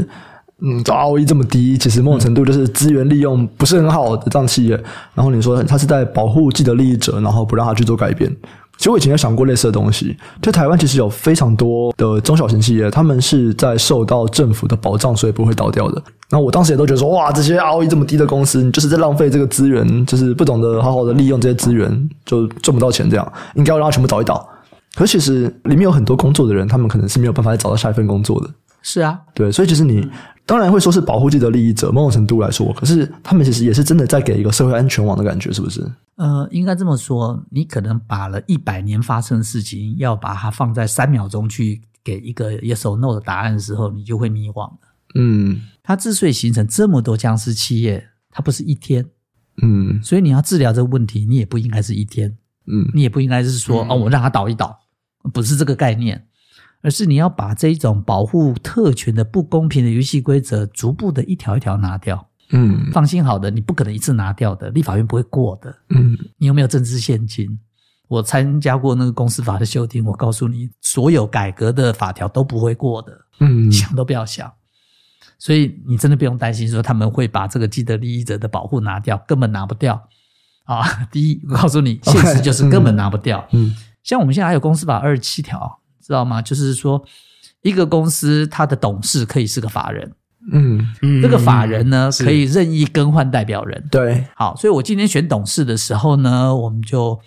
派了这个刘德华出来唱歌给大家听，大家投完票以后，明天换上我，对对。那你不是诓人吗？但是其实我选的是刘德华背后的公司啊，就是不，哦你选择的背后公司，当他今天如果贪腐出了事情，他换个代表人，他为什么不换后面的呢？也就是说，一个董事嗯他对公司是有义务的，嗯他不因为你是法人代表人这个义务而不同啊，嗯因为你就是要负责把这家公司经营到好，你就是不能上下其手啊。所以，当你用法人代表人的方法呢，还有一个法人还可以派三四个代表人，对所以对我就称他为多头怪兽啊，对不对？他去控制一家公司的时候，你根本找不到人负责。哎，法人不该负责吗？那怎么负责？你看过台湾追究法人吗？台湾法人有刑事责任吗？哦，我们台湾没有企业的刑事责任啊，嗯，只有个人有啊。哦，再来，这个法人后面的股东是谁？他给你放在 BVI，BVI 后面股东是谁？给你放在 Cayman Island，Cayman Island 后面股东是谁？给你放在 La b o n 嗯你永远不知道他背后是谁。你有把握知道台湾上市公司没有被极端组织控制吗？哎，完全没办法。 哎，其实我知道有 啊，不是啊我的意思是说，不就是有啊我，这就是 我们现实生活啊。对对可对，是这一条，我们希望有自然人出来要追究最终受益人这个事情，在立法院是过不了的啊。哎，所以国不管外哪呢个党都一样、啊。那国外呢？当然不行啊。哦，真的哦，是啊，台湾是极少数嗯，利用这种法人代表。公司法二十七条是台湾之耻，所以其实像美国的上市公司，它的董事一定都是自然人，对他一定要有自然人。嗯我不能说他每一家公司的法律是怎么样，我也不是那个专家，但我嗯研究过相当多，基本上都是要有自然人来担任的。哦那你做一个法人的董事，它是有很多规范的。我们在这一方面的相关的规范是比全球落后很多的。嗯不要自我感觉良好，嗯我以前在在其他国家工作的时候，我也觉得我的国 家很好，直到我回来知道真相以后，我才知道说哦，不是这样子。嗯嗯嗯，像什么 common 啊，我说实在是， 这我不知道该不该 讲。哎反正待 会以前在再财务顾问的时候，我们一定会帮大家设计这一种结构的啊。 我会建议哦，不同年纪嘛，不同年啊对纪嘛我甚至会建议，我们倾向我自己做 structure 的时候啦，我们倾向老板不要用自然而然个人自然人的方式持有公司的控制权。一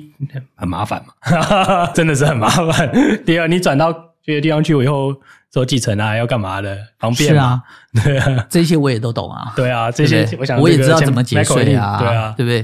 可是我觉得一个人的学习是逐步的。嗯，我在二十几岁的时候，我觉得我了解那些美感，我也觉得自己好棒棒。到三十几岁继续操作的时候，我觉得你看我会好多技巧，可到四十几岁我，我会觉得自己有点丢脸，就是我到底给这社会带来什么价值啊？嗯我告诉人家一大堆方法，投机取巧，嗯奇没有技淫错，巧嗯他取得了很多的资源，可是我就会觉得我就是社会的蛀虫啊，蛀虫可以吃的很肥啊，嗯那就是选择你要不要。那我就觉得我后来我就不要，嗯我以前也犯过很多错误，我也会觉得说啊，我今天交易，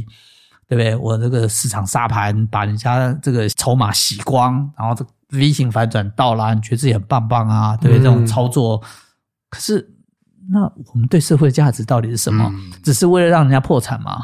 还是为了让人家进来当韭菜被你割？嗯我会看不到自己的价值。嗯不要这么沉重，我是说，我说我现在的年 纪，哎，因为这个其实很多国外的，应该说这个有很多人在讨论，但就感觉不会改啦。我说实在，我感觉不会 改。对，我觉得蛮好 玩，也不能说好玩，就是说我它听就起是来一个放在那里的东西、啊，听起来就很难改啊，因为它牵扯的这个利益有点太大了，对，但我并不是一个傻到不了解社会现实的人。嗯我强调的不是今天想了明天就要改，而是你必须看到这个趋势。嗯也就是说，哎，今年比去年改了一点点，嗯明年我们又发现它又改了一点点，那我们就知道说我们在朝正向的方向在走。嗯只是这样，我只有这么卑微的小小的心愿而 已。我觉得这个东西跟接下来这个题目有点像，就是你之前有一直提到说你是一个理想主义者，那你的理想主义是什么意思呢？我的理想主义啊，很简单，嗯就是我不想做社会的寄生虫，嗯，更不想做一个害虫。嗯就是你去想哦，我不知道你有没有喜欢的歌手啊，喜欢的食物啊，嗯喜欢的作家，嗯，你有吗？我有一个喜欢的魔术师，很好。那你看这个魔术师，他的 talent 是你的 talent 还是他的 talent？他的他的天分，对不对对？可是你看的时候，你是不是很快乐？对对对，所以你发现，所有人的天分都是别人在享受。帕瓦罗蒂唱歌，哇，哇大家那边听了很棒。嗯今天 Sky 给大家分析，别人听了啊，好棒，好棒。嗯你会发现，每个人的天分都是在利益众生的，都是给别人带来快乐、带来价值的。嗯天分、财富一模一样啊。所以我以前有跟一个老先生在聊天，就问他：“哎，说哪天你挂了，那你就想要上天堂嘛？”嗯就啊往上拼命飞飞飞，飞到天堂门口就把你挡住了。哎，Mr. Y，你这辈子做什么事？哦，我很厉害，我赚八百亿啊！嗯哦啊，八百亿嘞，我、还在那边啊，一文没有少。他说哦，啊你就仓库管理员嘛，那、你回去再管一次，给你一千六百亿。啊，怎样？嗯所以很多人在追求的财富是他用不到的财富，他也不会把这财富拿来对社会产生任何的好处。嗯，继承的财富、天生的天分都一样，嗯财富必须要对社会创造价值。我所谓创造价值，不是说哇你就拿去捐钱，你要干嘛？我不是这个意思。我们就说啊，Apple 做出这个商品，你用的时候有没有很爽？有啊，他也赚你的钱呐、嗯心甘情愿嘛。嗯嗯你今天买了那一台跑车，你们开的时候，你有没有很爽？有啊，人家也赚你钱呢、你心甘情愿嘛。那个价值是一种交换嘛，嗯所以并不是说赚钱是有问题，我不是这个意思。嗯我是说你在累积财富的过程，你是不是在价值交换？嗯还是你告诉人家，我告诉你哦，我今天可以把公司的钱放自己口袋嗯啊？那你跟他交换什么价值？你说啊，我会恶意并购进去把它掏空，嗯然后让他们都没有工作，没有做，你都赚到钱了，你有什么价值？你说啊，我今天好会操盘，我今天从十块买到一百块卖，那你对社会有什么价值？嗯，有啊，你贡献了千分之一点四二五的 交易 交易所交易税那啦，付了一点点手续一费，点啊对券商靠我，所以我很年轻的时候突然就不想交易了，嗯我看不到自己的价值。所以所谓的理想主义，只是想要心安理得的说，我享受了这个社会的很多的好处，嗯有人给了我们言论自由，嗯你知道是谁给你的？你不知道，我也不知道。嗯所以有一天，假如你做了一些好事，别人不知道也很正常啊。嗯，因为我们今天享受好多事情，连这个机器谁做你也不知道，你也在享受。嗯嗯所以我们就是嗯不断的在交换价值。所以我所谓的理想主义者，就是说，当你有机会去管理、领导一个比较大型企业的时候，你要有对社会这种反馈的心情要出来嗯啊！我就是没有办法忍受说，当一个银行它本来就是要分摊大家风险，嗯，所以你看以前你说你要创业，银行贷款给你，嗯然后呢，他督促你，他也很机车啊，看你的比例。但是万一你没有经营成功，他要承担风险，嗯，所以你每个月缴利息，你就不要太 complain，嗯，因为他承担风险，让你去发展。可是如果今天公司是卖一个 TRF 给你，让你哇本业做得很好，结果呢投资一个金融商品破产，那这样的银行是有价值的吗？它没有价值哦，它帮客人带来的是风险哦，它是价值的摧毁者。可是我们在做投资的时候，你有去分辨吗？大家只看说哦哪家 ROE 高，哪家 fee income 很高，你有看过它恶意销售吗？你有看过他是不是叫人家把房子拿去押了去买这个黑心商品呢？我叫金融毒品呢？嗯嗯，就是你要这样赚钱吗？所以像我以前我就会觉得说，哎，你今天去医院，你你身体不舒服，那医生。哎人家念七年的这个医学院，还有很聪明才考得到，对不对对？还要实习，还要被人家 K 了半天。那护士、药剂师，每一个人都有专业，嗯那就是你的物理生命。所以呢，政府有一套系统来保护你的生命。可是人的异化，就是你一辈子生命赚了一些退休金，你到了银行去，对不起，他今天刚毕业的理专进来说啊，你买这个，你买那个，然后拿个五 percent 的佣金走了，然后砰倒了，嗯你可以这样吗？你怎么可以这么不用心的让没有经验的人去管理人家一辈子换出来的心血呢？所以，像我以前我就不准你任何新进来的人，我就不准你碰客户。你可以服务客户，但你不能给 advice。嗯，你必须最起码要做到三年，哦要有经过一定的内部的机制。嗯当然，我就被人家批评说：“哦，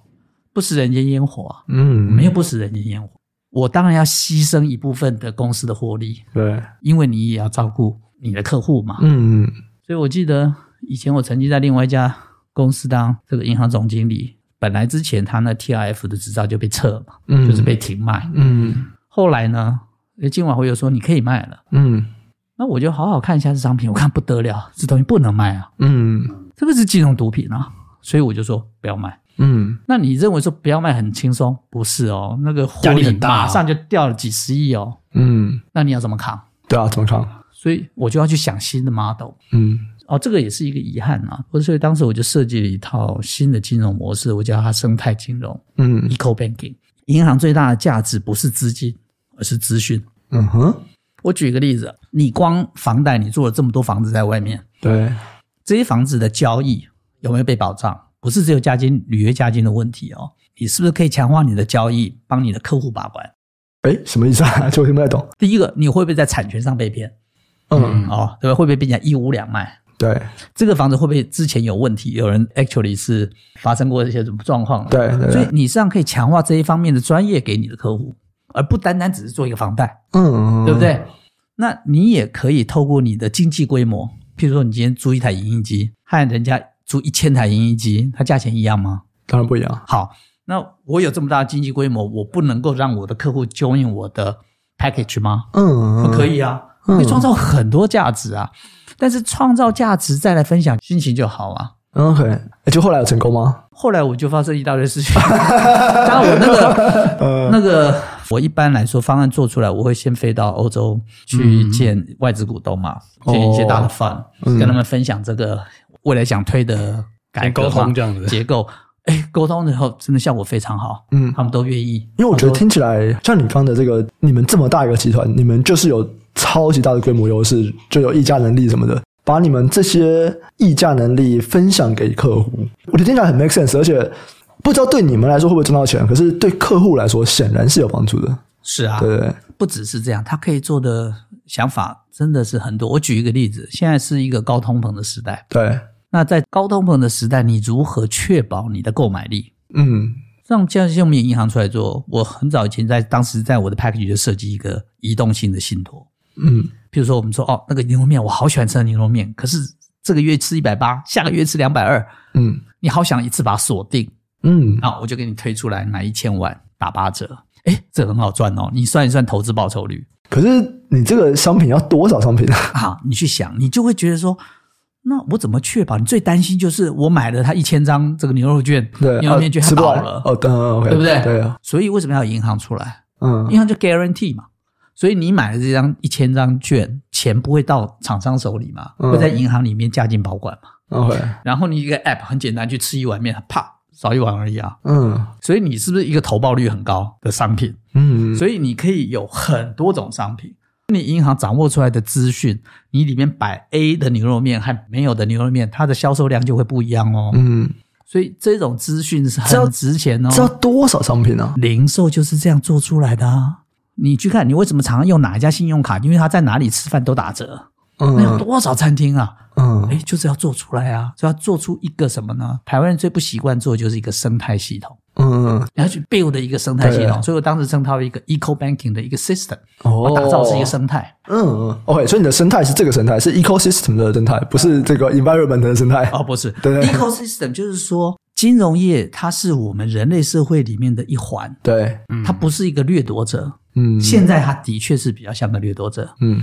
那如何让它在这个生态里面扮演角色？我刚刚只是举其中的一个案例，就是一个移动的信托，可以让你先团购，团购好，银行给你保证哪一天它不卖了，银行给你退钱。嗯嗯，好，第二个，那银行看到这个微宇的 podcast，哇，预购的人竟然有这么多，嗯三万人，嗯，那他就找微宇，你要不要开个分店啊？我好想放款给你啊！是他可以看得到你的成长，是，然后呢，因为预购的钱这么多，我放款给你的成本就很低，嗯嗯所以呢，它就是三赢。客户呢可以拿到打折的东西，是厂商呢可以预先销售，嗯嗯然后财务不会有危机，然后它的财务成本下降，嗯银行又取得看到潜力客户，所以我光这一个移动性的信托，它就可以带来很大很大的商机。嗯，了解。这有点像那个，所以这就是我讲的理想义。主义者。金融科技啊有一些人在玩这个啦，只是他达到这个 assistant，他是用要特殊国家啦，我们之前有研究过，像譬如说像中国这种，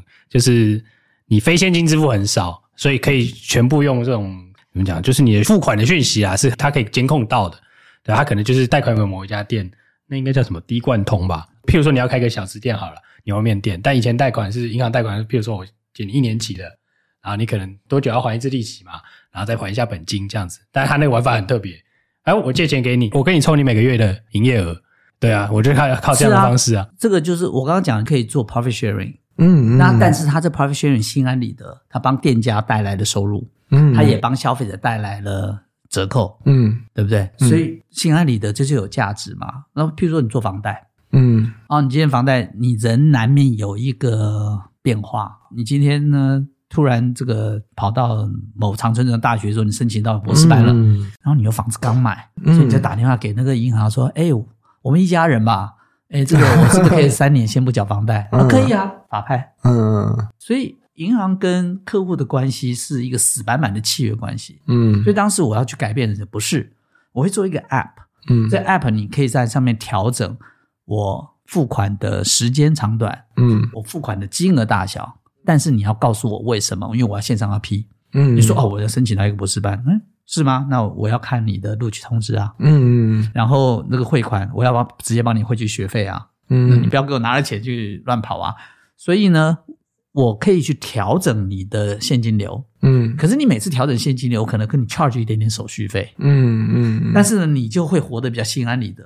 你就觉得说，哦，哪一天我如果真的怎么样，这家银行它是可以 accommodate 我的特殊的需求。嗯然后这个时候，你就不是跟别的银行在做价格竞争，对，而是一种伙伴关系。嗯所以我所谓的理想主义，不是说坐在那边讲要对客人好，不，而是你要去设计出一些商品，打造出一个生态，然后有个健全的心理素质，就是我不要来坑人，我是要带来价值，嗯然后分享。嗯所以这样的情况之下呢，获利也会好。嗯客人也高兴。啊，最主要是你的 RM 啊，去外面走路有风。因为我今天来呢，嗯不是逼你买金融毒品，而是我给你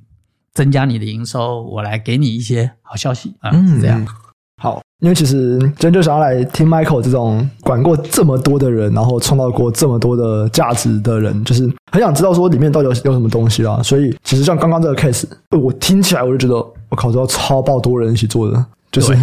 真的是你要超级超级多资源才有办法有机会去做到那个东西，所以。我就会好奇说，哎，从第一开始这个想法怎么来的？这个 idea 怎么来的？你自己想吗？还是你可能是有一些像幕僚团队，他们有去给你一些 idea，让你发发想说，哎，哦，这个方向是我行得通的。再来是，假设你今天你身为一个总经理，然后董事会过了，哦，好，我们就要做这件事情。那接下来你会怎么样去推进这件事情？我首先要讲就是，我这辈子有一些很好的 idea，啊嗯当我想要做一些比较有意思的事情，通常都不会成功。嗯当我还比较在乎自己的好，就是赚多少钱的时候，通常都还蛮成功。在很年轻的时候，光做野生金融商品，它就是真的可以有很高的收入，嗯很高很高。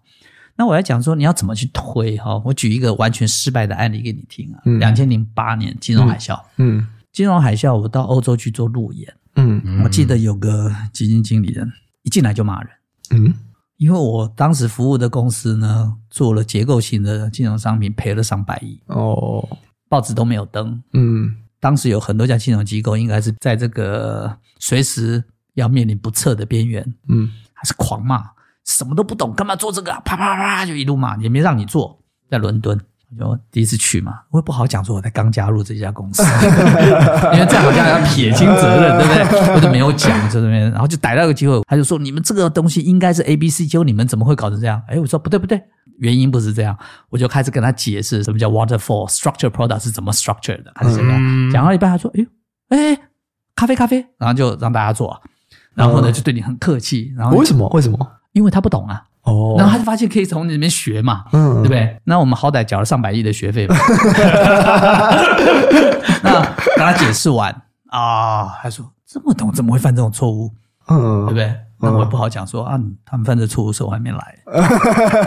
那我当时呢，到另外一家基金公司，那个基金经理人一开始也是脸都很臭，嗯那问问题就是他们很 sharp，实际上跟国内这边问的方式不一样，嗯然后很 sharp，然后问，那我回答呢，我就会先问他，我说那你怎么看这个 crisis？嗯怎么看？嗯他就开始描述，这就是我们一个做业务的策略，不要急着讲，嗯有时候要引发你的客户讲，嗯就他讲讲就哭了。啊啊赔他就钱说完了不是，他呢上个星期去呢，公司有一个角落人不见了。早上呢要来跟我们见面之前呢，隔壁两个人又被 fire 了，哇因为金融风暴来每天就是砍人嘛，嗯所以他也不知道。他说我不知道，我跟你们讲完话，我回去还有没有我的位置。嗯所以我回台湾以后，当时就跟我的老板做一个建议，嗯我说这个金融海啸很大，嗯所以我们有两件事一定要做好，嗯第一个是对客户，第二个是对我们的同仁，嗯绝对不要裁员。嗯风大雨大，你把它裁了，你就要去哪里啊？嗯撑，宁可公司赔钱，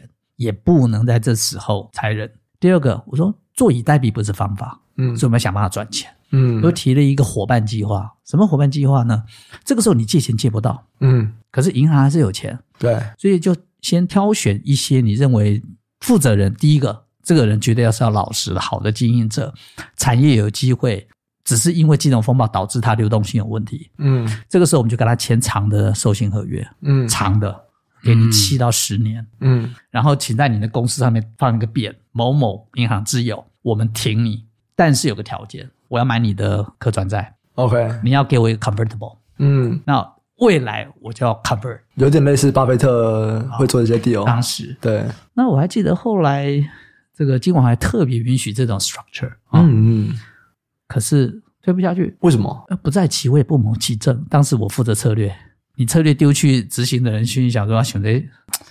就是做业务的人有他一个惯性，嗯啊，这个牵扯太多利润中心的，这这不是单一利哦啊对对润中心对的。结果他们好像只做了一家，那一家好像应该赚很大。嗯也就是你要去想，任何一个危机都是转机，但是对你如何使用这个转机呢？与其让你的客人一个一个倒，你还不如拉着他说：“我挺你，但是改天有好日子，别忘了我。”嗯所以我要求要 convertible，我认为是合情合理。对那这时候的股价都很低，对如果未来股价真的没上来，那我也只是 convertible 不转换而已对嘛。对，那如果转换，他赚的钱是利率的几倍、几百倍。嗯，所以你如果一个金融从业人员，你的脑袋永远都在想的是过去人家怎么做的话，嗯，你很难开创的。所以你问我的优点是什么？我很替人家着想，我永远会替同仁着想，我会替客户着想，所以去想办法去 structure 出一个对客户有利、自己也有利的东西啦。嗯但是后来没想到，还是有个子公司，还是裁了一堆人，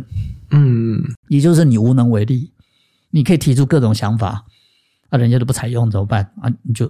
也没能怎么办，那就走吧。我曾经在某一家金控，因为是百方选，那家金控是百方选，就是百方选意思就是说它的 equity 是一个系列，嗯，然后债券是一个系列，对都有不同的投在金控。对对对，然后他们的 fixed income 嘛，就是固定收益那边的，嗯就一直要去买一个什么万泰银行嗯次顺位债， 啊金额很大。我在董事会呢反对了很多次，因为我看完他的财报啊，看他的其后事项，因为以前台湾是这样，对于坏账它的认列不是一次认列，嗯，对你已经赔了，怎么一百块，啊分十年。可是问题是哦你就算分十年，它一百块就是没啦。是可是在账上它的净值就被虚增了。嗯，就是没有后调这样子，对不对？啊，就这样嘛。那我心里觉得说大家都是专业的，一看就知道这家公司挂了嘛，嗯怎么可能还去拿他的 sub 呢？嗯可是那政治就是这样嘛，不管怎么反对，有人就会把你的反对解释成为你是业务斗争， ，OK，对啊，那没关系嘛。那当你的想法不行，那就不要做嘛，就离开就好了，嗯，对不对？那后来那果然就倒了，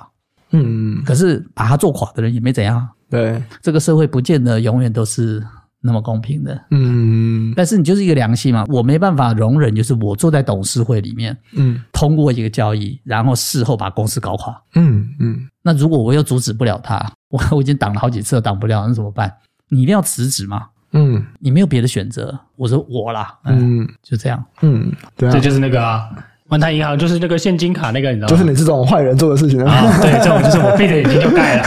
我当天可能不会出血啊，不是我不是说那个银行不好，嗯我是说他财务不行。嗯那后来就是挂了嘛，对对对对不他就付不出来。对对，对我我知道啊，就是那个 Mary 那 个，就击败 Mary，对啊对对对我都可是这样你讲你你啊了可，以想象吗？ 这么大的金融机构，他们评估怎么做的？就是一个其后事项，你翻过来一个简单的一个尝试，怎么会这样子呢？我就告诉你，不要太高估了金融机构的决策能力。嗯有时候决策呢，就真的会为了想要赚点钱冲昏头。有时候有的决策呢，有的人就是有特殊的原 因嗯，啊、这个我就不去探讨。嗯我通常假设它不是一个正当的原因，嗯，才会发生很奇怪的交易。是是是，嗯，这就是我自己的特殊技能，我常常能够感受到那种不正常的交易 啊。哎，刚好聊到这个，那我们来聊一下那个好了，就是诶我们要怎么看这些证券公司，还有这些金融公司。或者是说，我们说银行好了啦，嗯好因为好 Michael 比较主要的这种金融机构只没有待过寿险而 已啊、对，我你觉是得坚持不买寿险的。 哦，这个说法，哇你应该我同意。我不知道你有没有看过，好像是商周还是哪边，我很早以前发表过一些评论，叫做“保险肿瘤”，嗯应该是在你回去 Google 一下吧，嗯打我的名字打“保险肿瘤”，有没有看出来？嗯我应该在四五年前就告诉大家，我们的保险一定会挂，哦，必然挂，因为你从宏观审慎角度看，怎么看它都会挂，没有可能不挂。挂了，原因很简单啊，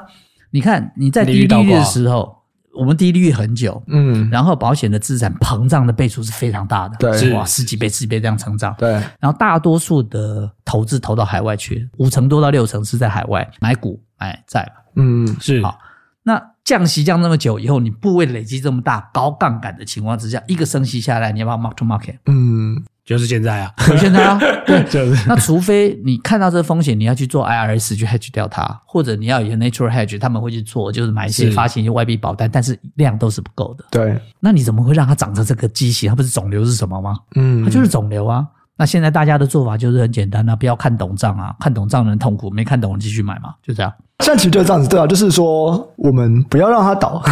我们我们想办法不要让 Mac Mark to Market 被市场发现。对对这样对， 对，但我不主张让任何金融机构去倒掉，我不是这个意思。嗯但当你发现这个趋势出来的时候，你就要想办法去拆炸弹嘛。嗯嗯你就不应该让他把杠杆搞得这么高，嗯你就不应该再让他继续发现金股利，还有那种金融机构一边办现增一边发股利。是头坏掉了吗？你今天要自己现真付钱给公司发给你股利，嗯还去缴一个税，这是什么投资概念？欸超多公司这样子的，每年都有哦哎、是啊没有，今年特别多了，所今以年大家都金要融升值哦。是一种专 业，我们没有金融学堂，嗯，在大学里学不到这些东西。嗯它是需要一个金融学堂去告诉你什么是对的，什么是错的。因此，好的公司会被 reward，嗯，坏的公司它就会很自然的股价下来。对，为什么要这样做？确保它的投资报酬率趋于稳定。嗯对，因为你股价下来，所以你赚的少，但是我的 P E 倍数也差不了太多。是可是如果你虚增的那个一呢，就诈欺嘛。嗯，那你怎么判断？你比如说看银行怎么看？你们很少去看 NII 吧？哦，你一定要去把它看嘛，银行账把它拆开来看哎。，很好，爱指的是哪一 Net 个？ interest income 嘛，哦，会啊，会啊，会啊，啊，会你一定会看嘛会看，。会好看，，以现在利率往上走，它 NII 一定要往上嘛。嗯是那如果它 NII 部位一直变大，NII 没有往上，代表它的利息没有进来嘛？嗯没有进来，代表它那个利率是低利率，就代表它应该 mark to market 的 capital loss 它没有实现给你，但它的 NII 上面就会 flat 掉。哦，所以说，你看很多公司它会把它放到 AC 嘛，对不对，很多人就会骗你一个观念说啊，债券只要不卖就不会赔，嗯哇，这是真智障的说法。可是它会出现在电视上哦，它会出现在研究报告里，告诉你是债券是不卖的不确会没赔错哦。嗯好，我们先说个人和法人，这是不一样的。嗯个人的确，你买一个债三十年你都不卖，嗯，你不考虑机会成本，你它只要秒倒，你是不会赔。对，但这句话就是讲给外行人听，因为你有机会成本，你可以拿去做定存啊。你现在定存嗯美元都四点多了五了，那结果你还抱着那个零点五的债，你是不是机会成本有在赔？但是人可以骗自己说我没赔哈，你就自己骗自己。法人不是这样啊。保险公司跟银行，他去买一个债，他买一百亿里面，你算一算他自己的股东的钱多少，看他买什么债。有的股东的钱不到两 percent 啊，嗯，也就它高杠杆。所以呢，你买一个债三十年期的，现在市场利率五 percent，你买一个一 percent 的，嗯还有三十年，一年差四 percent，三十年差多少？嗯差一百二十 percent。然后你把 discount 回来，你是不是亏很大？嗯，所以呢，这时候它会呈现在哪里？如果它有的比较老实 mark to market，它就会把这一个利率差，利率差是个面积。我们一般人都是用点跟线去看事情，不对，它是面积。就一个债券，嗯，它的存续期间，譬如说三十年，是你是，就是把它每一年只差额这样发给你的钱，嗯和你每一年的融资成本嗯，中间有个正的，就是你赚；对负的，就是你赔。对对对对，啊，那现在很多是负的，因为银行拿新的钱是不是变贵了？嗯是可是你旧的那个债券是便宜的，是一样的，比较低对所利以的你啦是不，是就会赔？ 对，好，可是他不愿意 mark to market，可是他的 NII 就会出现平缓甚至往下，嗯因为它的融资成本上来，它的收益没有上来。比如说，你看 SDB，对，很多人看不懂，是很受不了，很多人真的是根本不会看，就随便能评论。他说啊买国债怎么会倒呢？ 嗯会啊，为什么会？就是我刚刚讲的，因为你对借对钱、啊对借钱，对，银行就是借钱，银行是高杠杆啊，百分之九十的钱是跟客人借来的，客嗯人有可能升息以后跟你说，哎，我有我们自己人哈，所以我看现在利率虽然升到五嗯 percent，我还是定存照做一啦，嗯但我就要狼 K，没有可能嘛，所以你的融资成本是会上的。对，当你买国债的部位很大的时候呢，你光这个利息差嗯就会一年一年实现嘛。嗯那我笨蛋我也知道说你以后就会一路赔，除非你有把握说明年利率就下来，所以市场上一看就知道说哦这个很硬，嗯，那我一定会先跑，嗯对不对？？那它有一个监管上的问题，监管上有一个很大的漏洞嗯啊，这个美国经常全世界搞出这种漏洞。举例来说，你知道你买国债是不需要资本的。嗯嗯，就是说你去算 RWA，好，我们银行的资本市足率是这样，合格资本除以风险性资产，风险性资产就是拿资产去乘上风险系数，国债是零，嗯所以你买一千亿的美国公债，它也不需要影响到你的资本市足率。哦，真的哦，对，所以它假设它没有风险，嗯的确应该是无国风债险率啊，无倒闭风险。的确是无风险，因为无风险利率就是美国国债嘛，对利率就是那个东西啊对对你有利率风险啊。我就我刚讲，你买个三十年国债，被人家升息升五 percent，三十年你要赔多少？对可是当初你买的时候，你没有做资本的配置，你对因为风险是要用资本去配置的，它没有，，对，所以它这出现结构性的问题，哎所以其实这是一个公式上设计的一注毒 鸦哎，而且这是世界性的问题。嗯，因为现在大家都这样啊，全世界都因这为样教科书设都计这啊样写啊。 这没有办法。但是我就说，金融的专业就在于你要能看出这个差异性嘛。嗯所以你现在随便问人家说：“哎，国债有没有风险？”的时候，你听他怎么回答，你就知道他大概专业在哪里。嗯可是管大钱的人不能没有这种专业。但是我必须跟你讲，我看过太多那种银行高层根本不懂这些。嗯，所以我们看银行啊，其实我觉得有一个很奇怪的误解啦，就是大家都会说利率上升的时候，银行会越赚越多。是啊，理论上是这样没有错，可是利率高到一定程度的时候，我会发现它有点像破产成本一样，它高到一定程度的时候，其实不一定会赚钱呢、应该是说在理想的状态是指它的配置哦。银行有个很重要的功能叫 ALM。是 Asset 嗯 liability liability management 啊嘛哦，就资产负债的管理。嗯因为银行的存款利率上升的速度慢，嗯因为你你这个定存总要到到期是是是你才会嗯再才交会嘛再提哦哎是还有很多人因为交易的关系，你放很多钱在活存，所以是它的那个利率是低的。嗯放款呢，像台湾的放款很多都是拿一个基准利率去加码，是嗯是是对所以他会觉得说，哎，我浮动啊，对不对？所以他会觉得我浮动，的确，所以说利率上来的时候，他会多赚，真的是这样子，嗯他真的会多赚。但是你忘了另外一件事情，就是说，当他利率上太快的时候，客人会倒啊，对啊，对，就是有一些破产风险 啊，就是把这个东西吃掉啊。他会吃掉嘛。嗯那所以很多人对于资本的观念搞不清楚，就是他风险搞不清楚。嗯风险有两个风险嘛，一个风险我们叫它可预期风险，有预期中的风险；嗯一个是非预期风险。可预期的风险要反映在售价里面，譬如说我今天每一袋的番茄有一百颗，嗯，我一颗卖一块，但是我每次拿过去，客人都丢五颗回来，说五颗坏掉，所以你就要去假设说总是会有五颗坏番茄，所以你要把那成本要先摊在里面，先把它拉起来。嗯所以售价要能反映可预期的风险，不可预期的风险要用资本去反映。你要拿资本在那边说，哎，万一没算到，突然这么多人倒，嗯那可我以资扛本撑住。好，所以这是两套风险的一个管理方式。那在这个升息趋势这么明显的时候，那你就每一家银行拿来看啊，它 IRS 部位是怎么样？理论上你 IRS 要去避险啊，你不要在那边束手无策，说哦没办法，那是 FED 要升息，我靠，它升息没有敲锣打鼓吗？嗯，有啊。那乌俄战争之前，通膨没有来嗯吗？有啊。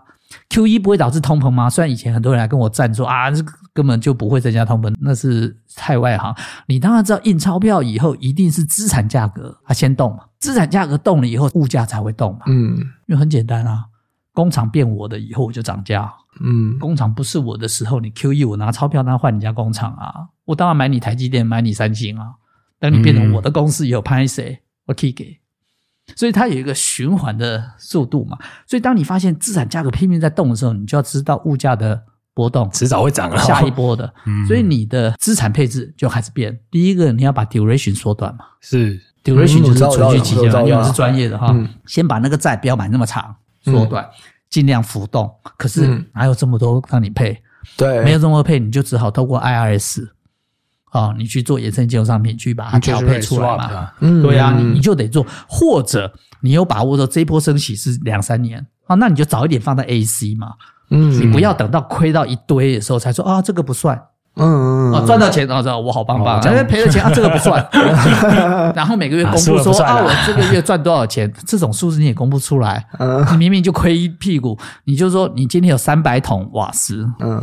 店面放十桶。对仓库放这个两百九十桶，对就瓦斯漏气。嗯你发现哦，仓库里面的瓦斯漏光了，所以你的库存应该成本要打掉。我们先不讲有没有人命了哈，对对对就是说啊，那是仓库的，不是店面的，所以不算损益，嗯可不可以？可以。现在会计制度就是 这么对有趣，有趣，我不去批评它， 但它有趣，就是说嗯财务跟会计根本就是两码事。你拿着一本会计，你就要做投资，我会劝你早点回家，嗯因为财务跟会计是不一样的概念。嗯那我们要谈的是财务，对财务我管你是放在仓库的，还是放在店面的，嗯漏气就是漏气，就是没有气。所以呢，你未实现，在我来说，它就是没有价值。所以这个要带进来， 是，否则哦会出现什么？么现象，你知道吗？OCI 嗯嗯，啊、其他的未实现的损益对，OCI 越大的时候，股东权益是不是变小？对然后你的获利不变的情况，股东权益变小，ROE 会怎么样变大，啊？好玩的事情来了，所以其实是我的资产变少，我在嗯亏钱，但是我 ROE 看起来变大了，这样，那是不是很好玩？是啊，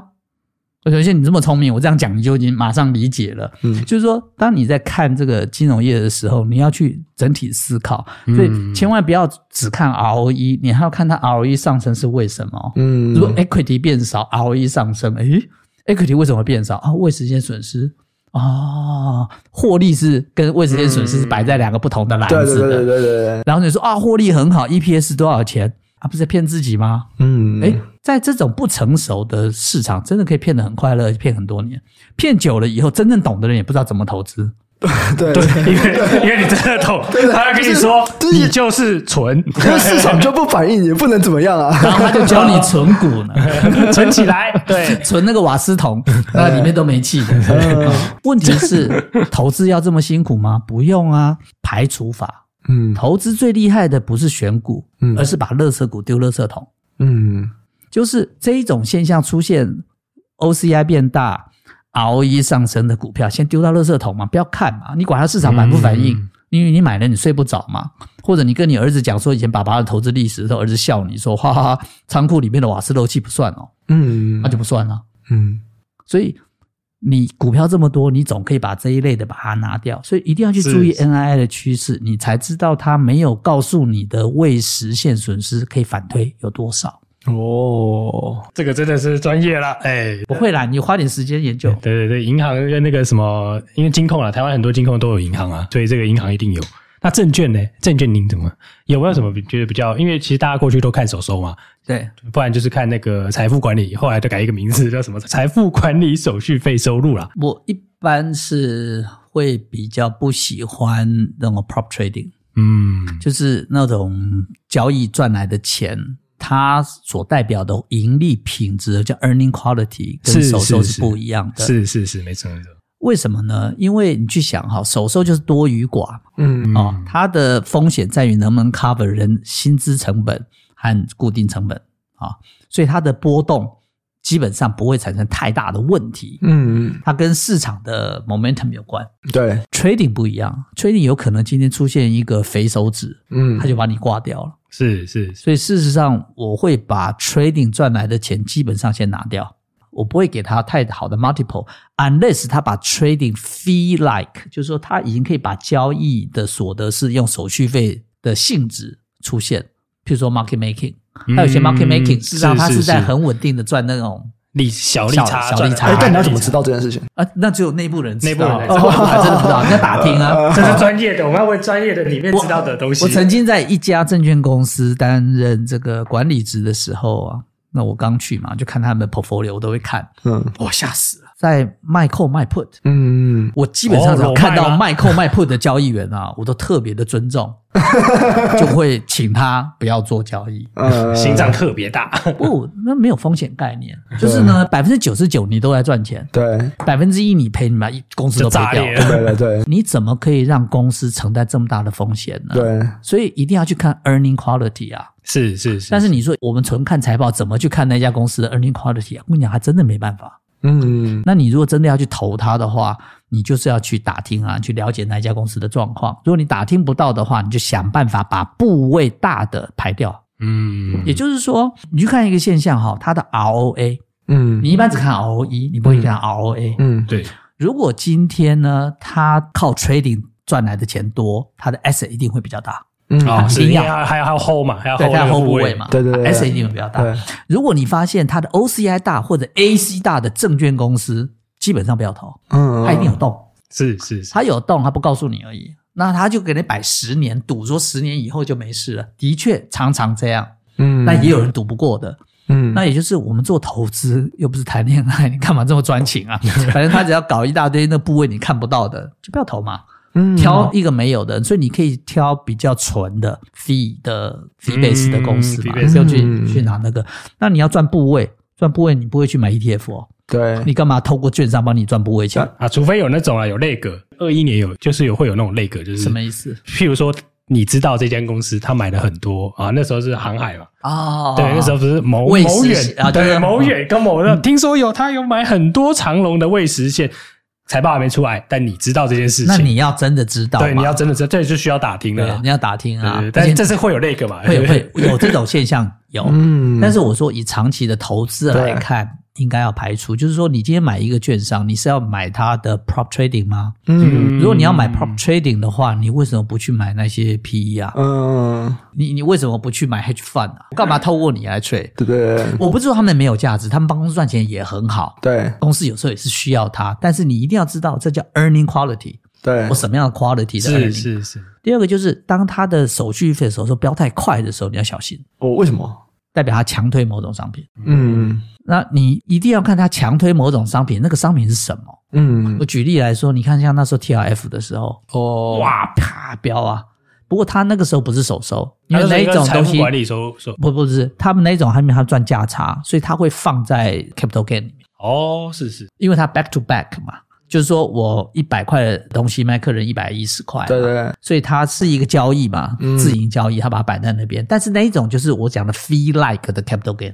对对对，因为它 markup，比如说银行的换汇哦，你买这个三十块，买对进卖出的价差，它放在那里反，正我一定会赚的，对了，对，它是放在那里。对但是这一种的 capital gain，它不会反映在资产上面，就是说，因为它不需要后资产，嗯它就是左边右嗯边它就赚价差这对一种，所以你要稍微去看一下它的 ROA 的状况跟它的 NII 啊。嗯嗯，这是一个专业问题，Sky 还有吗？就我一直很想找那种真正像 Michael 这种人，就是有待过这种金融业的高层，给我们大家，因为以前我们大家都在金融业，实在是不好说这个。 嗯，我们就不要讲名字不就好了嘛？对啊，因为其实说实在，这些调整就对大家季底的时候，大家都会调得很快乐。光 mark to market 这东西就很多学问的啦。嗯对就是还你要不止这种哦。我跟你讲，有的银行呢操守比较差的，那客人明明倒了，嗯他就借给他一笔新的钱来还旧嘛，借新还旧嗯来去遮掩他的 NPL。嗯我在年轻的时候，当时在韩国就发生过一个事件。有一天呢，我在看研究报告，嗯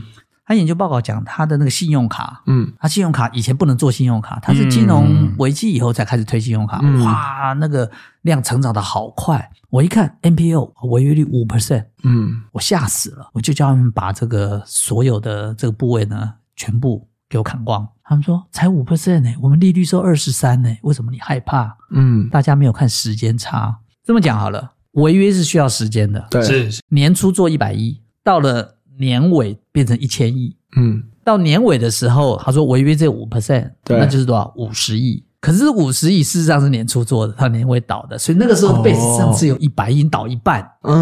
嗯，因为它有一个倒账，有一个时间差。对，所以当你看到那个资产快速成长，而它的那个 NPL 不动的时候，嗯有问题，哦因为还没死这个还这没个出来他应该可以稀释之类的这个很有趣所以它需要 momentum 嘛。所以那时候我就啪就开始叫他们出啊，那一直出出到当时他们金融监理机构就要找我，我就把手机关掉，因为不能让别人知道，对，不能知道我们在卖哦。我发现不然大家会一起砍 哦。因为我们发现了他们的系统性危机了。对，所以当时的台湾某金融大老板，他正好来到那边，我就跟我聊，我就跟他讲有这种 lag 的情况发生，台湾要小心。嗯如果发生这样的零售的事情，一定会出事。还叫我写个报告，我也写了报告给他。可是隔了一年，发现他们也一样出事，台湾也双卡风暴嗯，也，来了。嗯也就是同样的事情，我们不要笑韩国，它只是先发生，对，你后发生。所以，当我们在做分析的时候，一定要去注意一件事情，就是你分析的资产，它做急速膨胀的时候，那个数字平均值也好，中值也好，中值嗯或者中 final 位数 number 也好，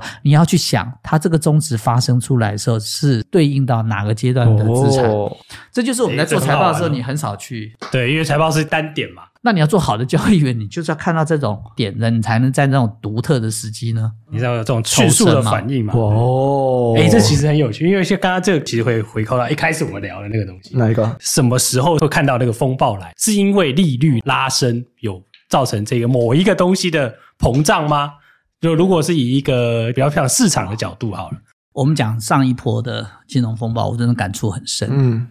上一波的金融风暴要来之前呢，事实上台湾开始在强推这个 subprime 的 mortgage 相关的东是西是，到是到处都在推。很多西方的金融机构上的道德感是很差的，嗯他会把一些很不好的东西丢给你，他透过一些不好的经理人给你公司拿部位。嗯哦，我就不讲他透过什么方式啦，哦，反正我也不讲那些人了哈、那个好赚嘛，就是你拿着公司的钱被我两百亿的部位，那 subprime，你知道那个中间的空间可能就是十亿八亿了啊、嗯哦所以去买不该买的东西。当时我第一个感觉就是为什么觉得当时风暴要来，就是你去看一些很高品质的 Triple A 的产品的价格有在松动一两 BP，哇，很小这个很小哎、很小的动。然后呢，譬如说你还记得有一个中华电信签的一个合约，好像一个未实现损失四十亿，在当时两千零哦，可是那那个很有名，的是那个谁啊，谢，我不认识，识，我是说有这么一个事对，件，那个财务长很有名，好，那你去看一下，他们签约的日期大概在两千零七年九月多，嗯，可是呢，在两千零七年的七月、八月就已经很多公司出事了，当时 BNP 已经开始停止赎回是， mortgage 相关的，还有一家公司叫 Collier Capital 已经开始嗯出现一些亏损，然后要母公司保证。那个时候我就觉得不对，这个风一定很大。为什么呢？你去看每一次的金融改革都会埋下一颗定时炸弹。嗯那一次呢，他们的定时炸弹在埋什么呢？证券化。嗯嗯，证券化呢很好玩，就是它是垃圾变黄金。对好，我们去看哦，譬如他都买国债，对，好，啊他基本上是这样操作的，就是诶，我跟大家募资，他把它分成三块啊、叫做嗯这个优先顺位的债、美指令中间的，嗯中间然后下面 equity，就是说我十块钱呢，我去借一万块进来买这些债，对，所以虽然这些公债我只赚一点点的利率差，可是因为我放大很多倍啊，对，所以我还是很好赚嘛。对对，所以当时呢，像 Color Capital 应该它的 leverage 大概在三十五倍到三十六倍，那也就是每赚一 percent 哦，就是这大三概是乘三三十五 percent 哦，你就知道，所以它那个很猛哦。然后呢，因为证券化有一个很重要的观念叫做 waterfall，就是瀑布，嗯，就是说我先还谁，再还谁，嗯再还谁，就是、呃，算那个顺位现金流， 对，他用这个来计算它的风险。是因为我是先拿钱，所以我风险很低，低所以我所以变我利率 Triple 就 A。对好，它的 rating 方式是一些计算方式。是是是是，可是呢，我当时在看他们的杠杆这么大，而它里面开始松动的时候呢，我开始担心的，我叫 over collateral，有一个机制就是说，嗯他们总是要确保债权人都要希望确保我的债权，所以他会希望你的 mark to market 的净值必须大过我的债权多少倍，这叫 over collateral。嗯嗯它会形成一种滚动效应，就是当你收益开始缩减的时候，他们就想跑，要跑你就得要卖资产，那就开始哦自连我环实爆现，啊它自就我会实连现环爆，所以它永远都会在一些 derivative 上面的一些 index 会出现一些症状。嗯哦第二你看那时候的一个利率要瞬间上涨之前，有一些国际知名的投行先去喊石油，喊一百五。有几家国际知名的投行永远都是始作俑者，你嗯会发现它永远都反向指标，因为他们在出货。 哦，我不不讲哪一家，他要出货，嗯所以就好像那一年的 TRF 吧，为什么会出事？你都以为是一个金融判断，它不是啊，它赌场外嘛。也就是说，他们要阻击人民币，嗯一定要有境内的人配合，因为他那个国家怎么是可能让你随便可以动的？那我一个大的汇率变动就这样变动吗？好可惜哦！我明明知道今天那个大股祥平要爆头，嗯，哇，这可以赌多大？ 对，连续爆头可不可以赌很大？可以只，有两个人会知道，嗯大股祥平知道，嗯啊大股跟还有一祥个为这种行为带来利益的人知道。对不起，我不是说他会，他绝对不会。呃嗯哦我我用他当例子，因为他很有名，我知道的暴力选手不多。对哦所以呢，当时整个人民币啊，在全世界的海外流通大概只有一点二兆，嗯乘当时的汇率大概在六兆台币。嗯可是光光台湾乘坐的 TRF 的 notional amount 大概就六兆，这合理吗？嗯那当你这些人都上车以后，车就开始开啦，就往那方向推啊，然后就开始挂啦。那请你上车嘛。所以你只要看到一窝蜂的那个 name 出来，很集中在哪几家公司的时候，注意，这绝对就是一个地狱火车，你上去绝对死。当然，先上车的人不会死嘛，嗯因为他永远要给你啊老鼠会的一个甜头，赚 很多啦赚很多赚头才会人多嘛。对对，所以一开始你会觉得 T R F 这件事情一开始它就是一个知道的东西吗？我必须说，当时我真的不知道，我没有注意。我当时我很忙着去做一个专案，嗯我当时好像是做中国的工商银行的参股案，嗯因为我花了六年在谈判那件事情，所以我很集中在谈中国的事情，去拿银行执照啊，拿证券执照啊嗯这些东西，所以一直没有去注意那一边。嗯嗯那直到被金管会哇罚的那么重以后，我想啊，怎么回事？那你听经理人报告，对那经理人上可能并没有抓到要点，嗯那我没有很注意。直到有一天，我可能因为某种职务代理的关系，嗯我一看，哦，糟糕了，嗯，好像风险被低估了。因为那时候我需要 term sheet 来看，我看完 term sheet，我开始脸绿了，这个东西不好。嗯，所以这样子的话，就是应该说一开始这件事情，它是没有人有恶意，结果变到那么大，还是他其实一开始他就是没有有一我觉得开始就是恶意啊，设计但是恶是有意的人恶意的很远，离台湾很远。不是他那个一开始是你买的时候它很便宜，然后它甚至会给你利息，因为它是三个选择权组在一起。嗯我记得是一个 knock in，然后 knock in 的 option，然后反正就是有点像是你卖出一个选择权，那你期间的时候可以得到收益。嗯，那只要超过那个目标到期，你会输一个很大的钱就对了。应该说我之前的认知啊，是 D L F 它其实就是一个保险，啊，对，是啊所以它被设计来是一个谁要呃保？就是有银个行啊，有对个银庄行家，我问你哈，今天一个人去买一个保险很正常，对他的保险是因为他有这个风险。对对对对，结果你突然发现有一个人帮他的这个老婆投了三十家意外险的时候，对啊哦你的有没有觉得他是有一些想法？道德对对风对险。好，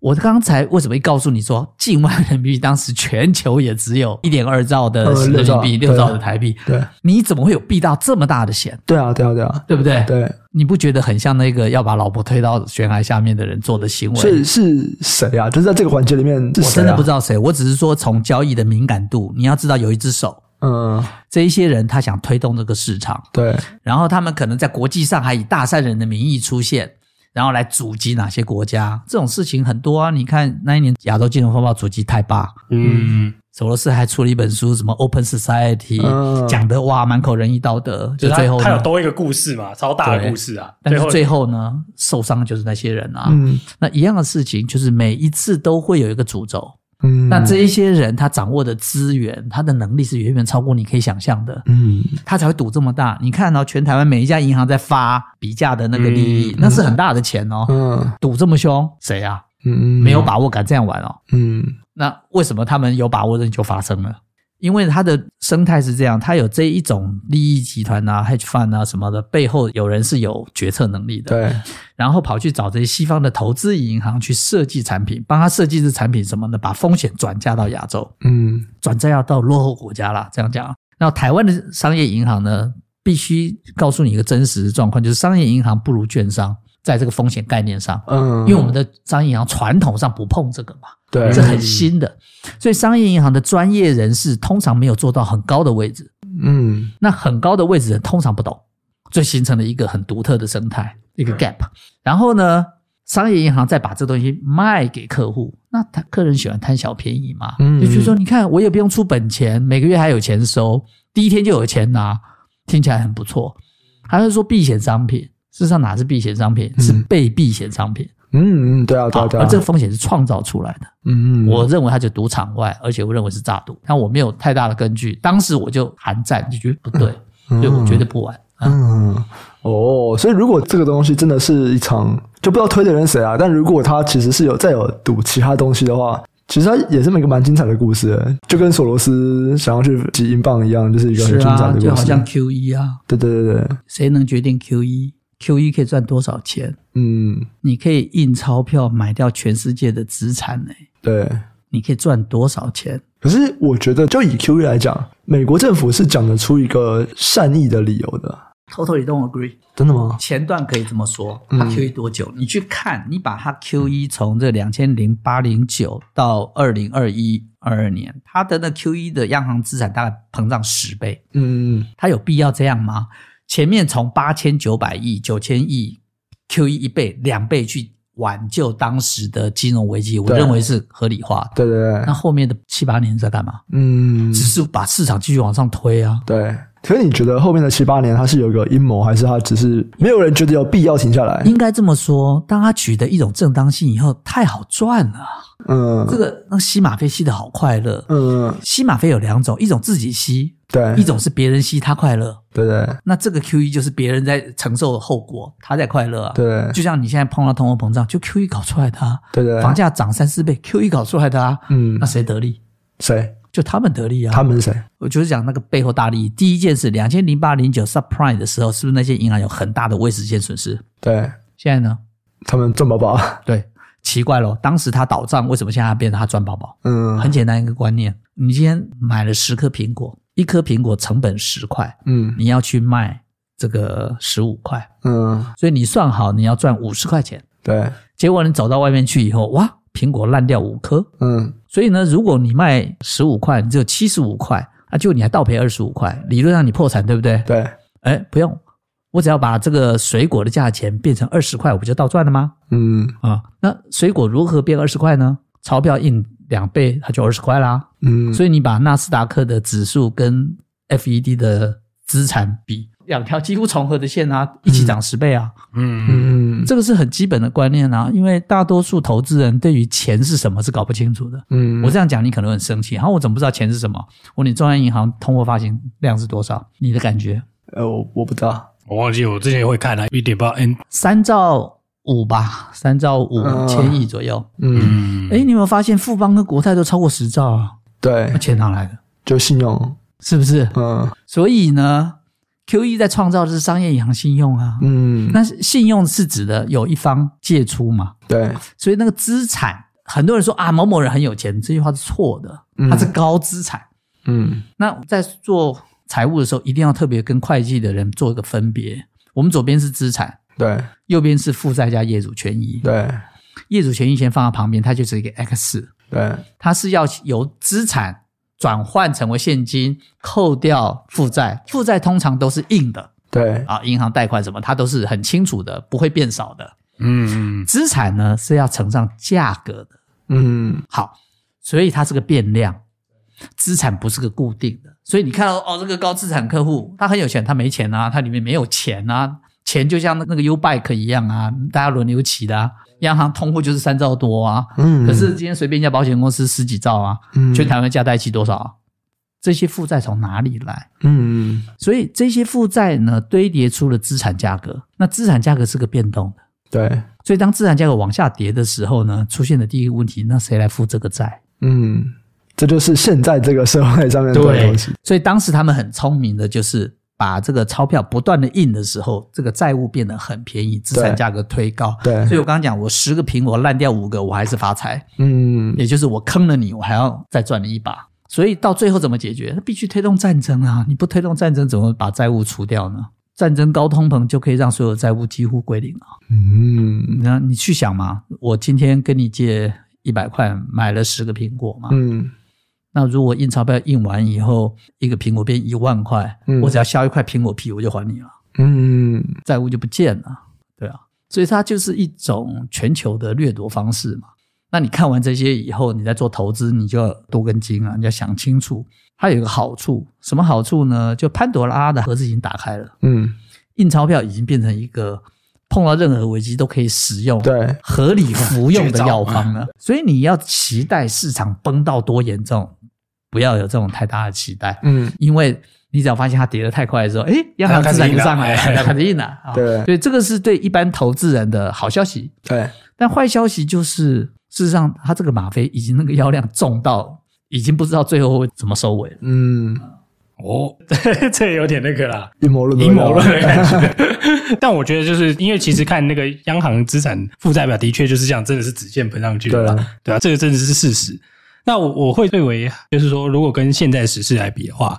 像上次 S V B 这件事情，因为它其实它这样子弄啊，它就是要升息嘛，因为它的就是要高通膨嘛。虽然说它免除它的债务，但是它这个高利率一定会引发一个新的 maybe 像是炸弹的东西吧？它会啊，可是不要去期待它会像以前那样子一发不可收拾，是因为嗯我说潘朵拉的盒子已经打开了。你去想象，如果这个金融危机又开始蔓延的时候，它这支钞票印是不是很合理？对，有人会出来阻挡吗？不啊要大家都说好，赶快 印， 就是印学给会我啦，爽，就是哎，有学到教训，知道要怎么赶快做了，这样对，，然后跟你说很抱歉，我们掠夺了你，会这样讲不会啊？嗯说我拯救了世界，是你那时候 Q 一从八千九百亿到了一兆二、一兆五的时候，已经拯救世界了，你对后面不是，对对，别再装了，你后面就纯粹就是掠夺了。所以下一个阶段就是高通膨，就是现在嘛，现在就是高通膨，啊所以高通膨会持续。会持续的。哦，然后最后的解决就是战争，它不是已经在现在进行式了吗？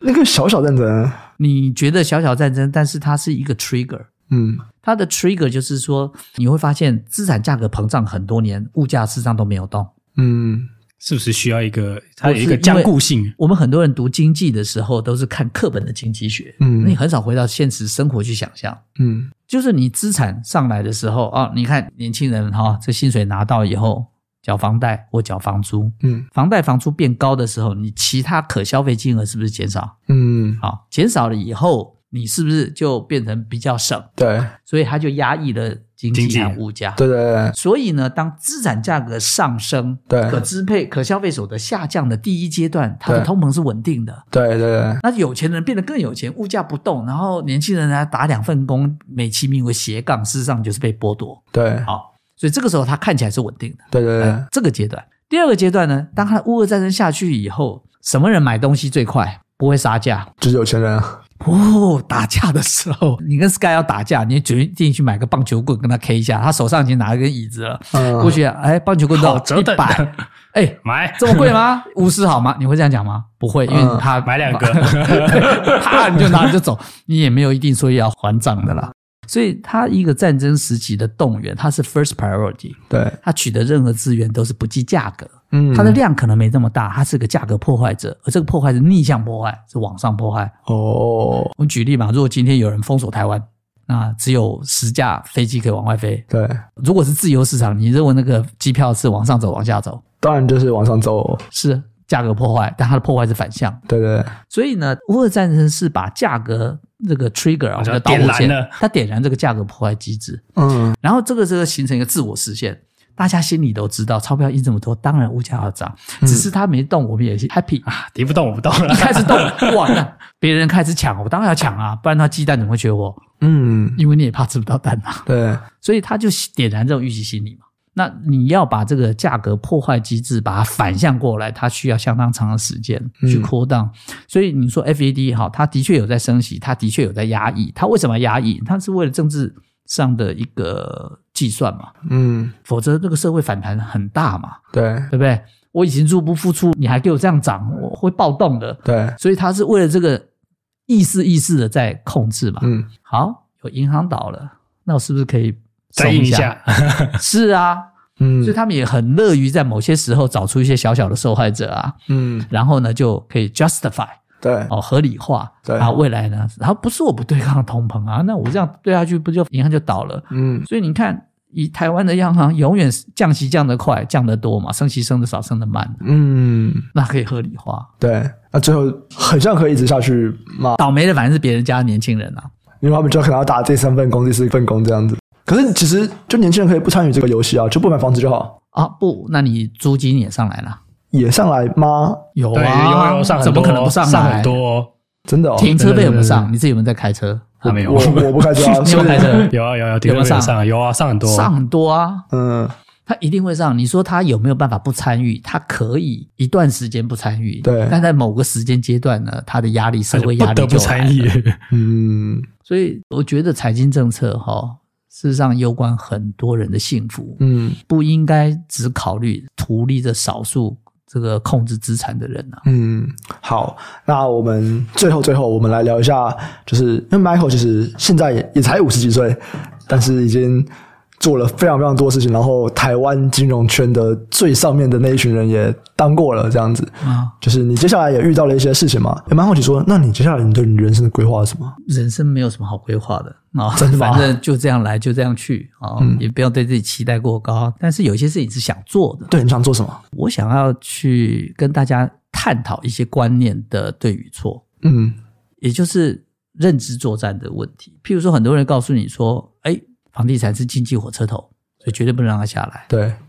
那我就问你哦，今天房价从你爸爸的房子一平二十万买，换到你呢一平一百万买，嗯，房子有变大吗？又变小了， 你的享受有变好吗？嗯 我的公司好像变多了， 也就是说，当你的居住成本不断上升的时候，你会住得更远，你会住得更小，你的装潢会更少，你的家具会更少。它嗯对经济是个逆向的东西，嗯它不但不是火车头，它还是火车头冒出来的黑烟。可是你相信那个理论很久了嗯啊，譬如他告诉你说，台湾就很小啊，只能靠出口，所以出口可以带动我们的经济成长，对，是吗？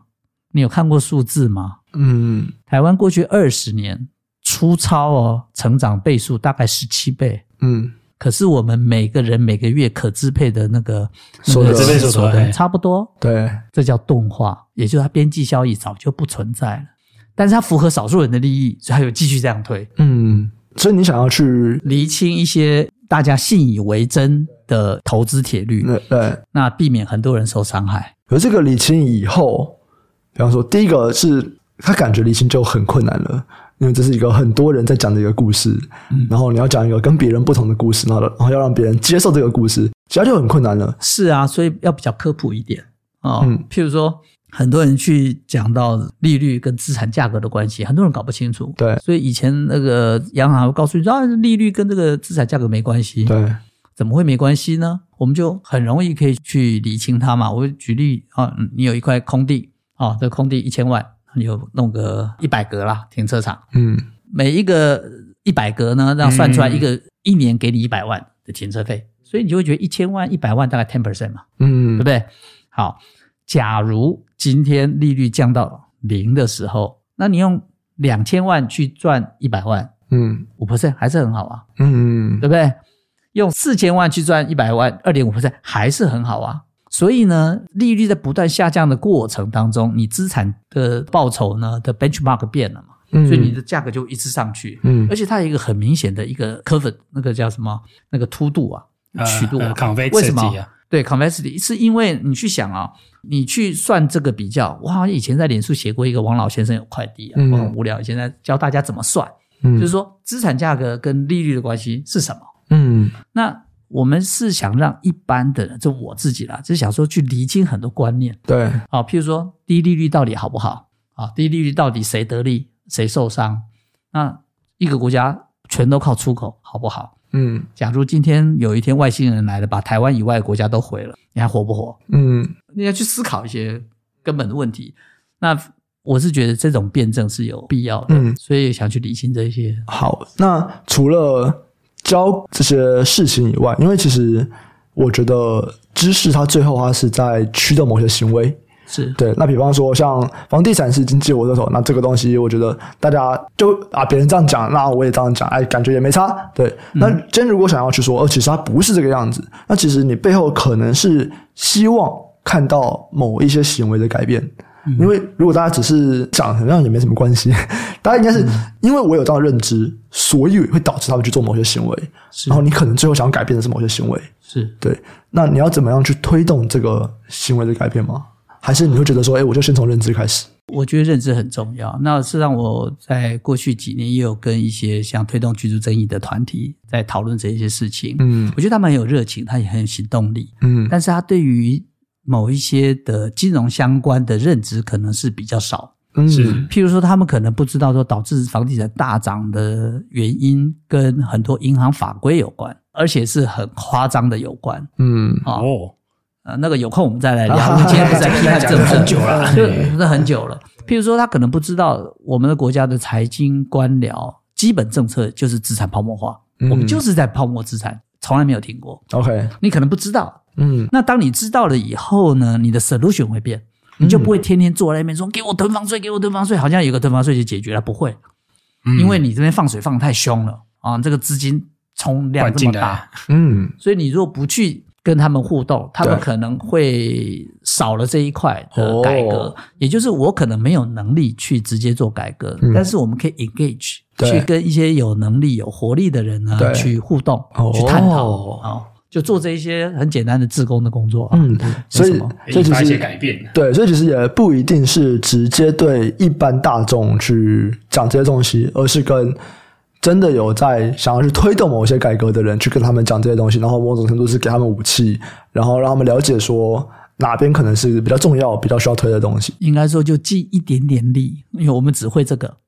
其他我也太做夸不了太。谦虚了啦， 会很没多有，啦。我是说真的，因为改革真的很难，对啊，是是是对对对对，既得利益者的那个利益太庞大。嗯你如果你翻开媒体，你你大概很少看到正确的报道。嗯因为我们都基知本都道在植下入啊下广告最多就是金融跟地产。对啊，，他都在置入了，对对所以对，置入久了以后，整个社会很可怕。你什么叫民主？民主说人民在依照自由意志去做判断，对，可是问题，你的资讯是错的时候，你的自由意志上非自由意志，你变成人家行使的工具、棋子。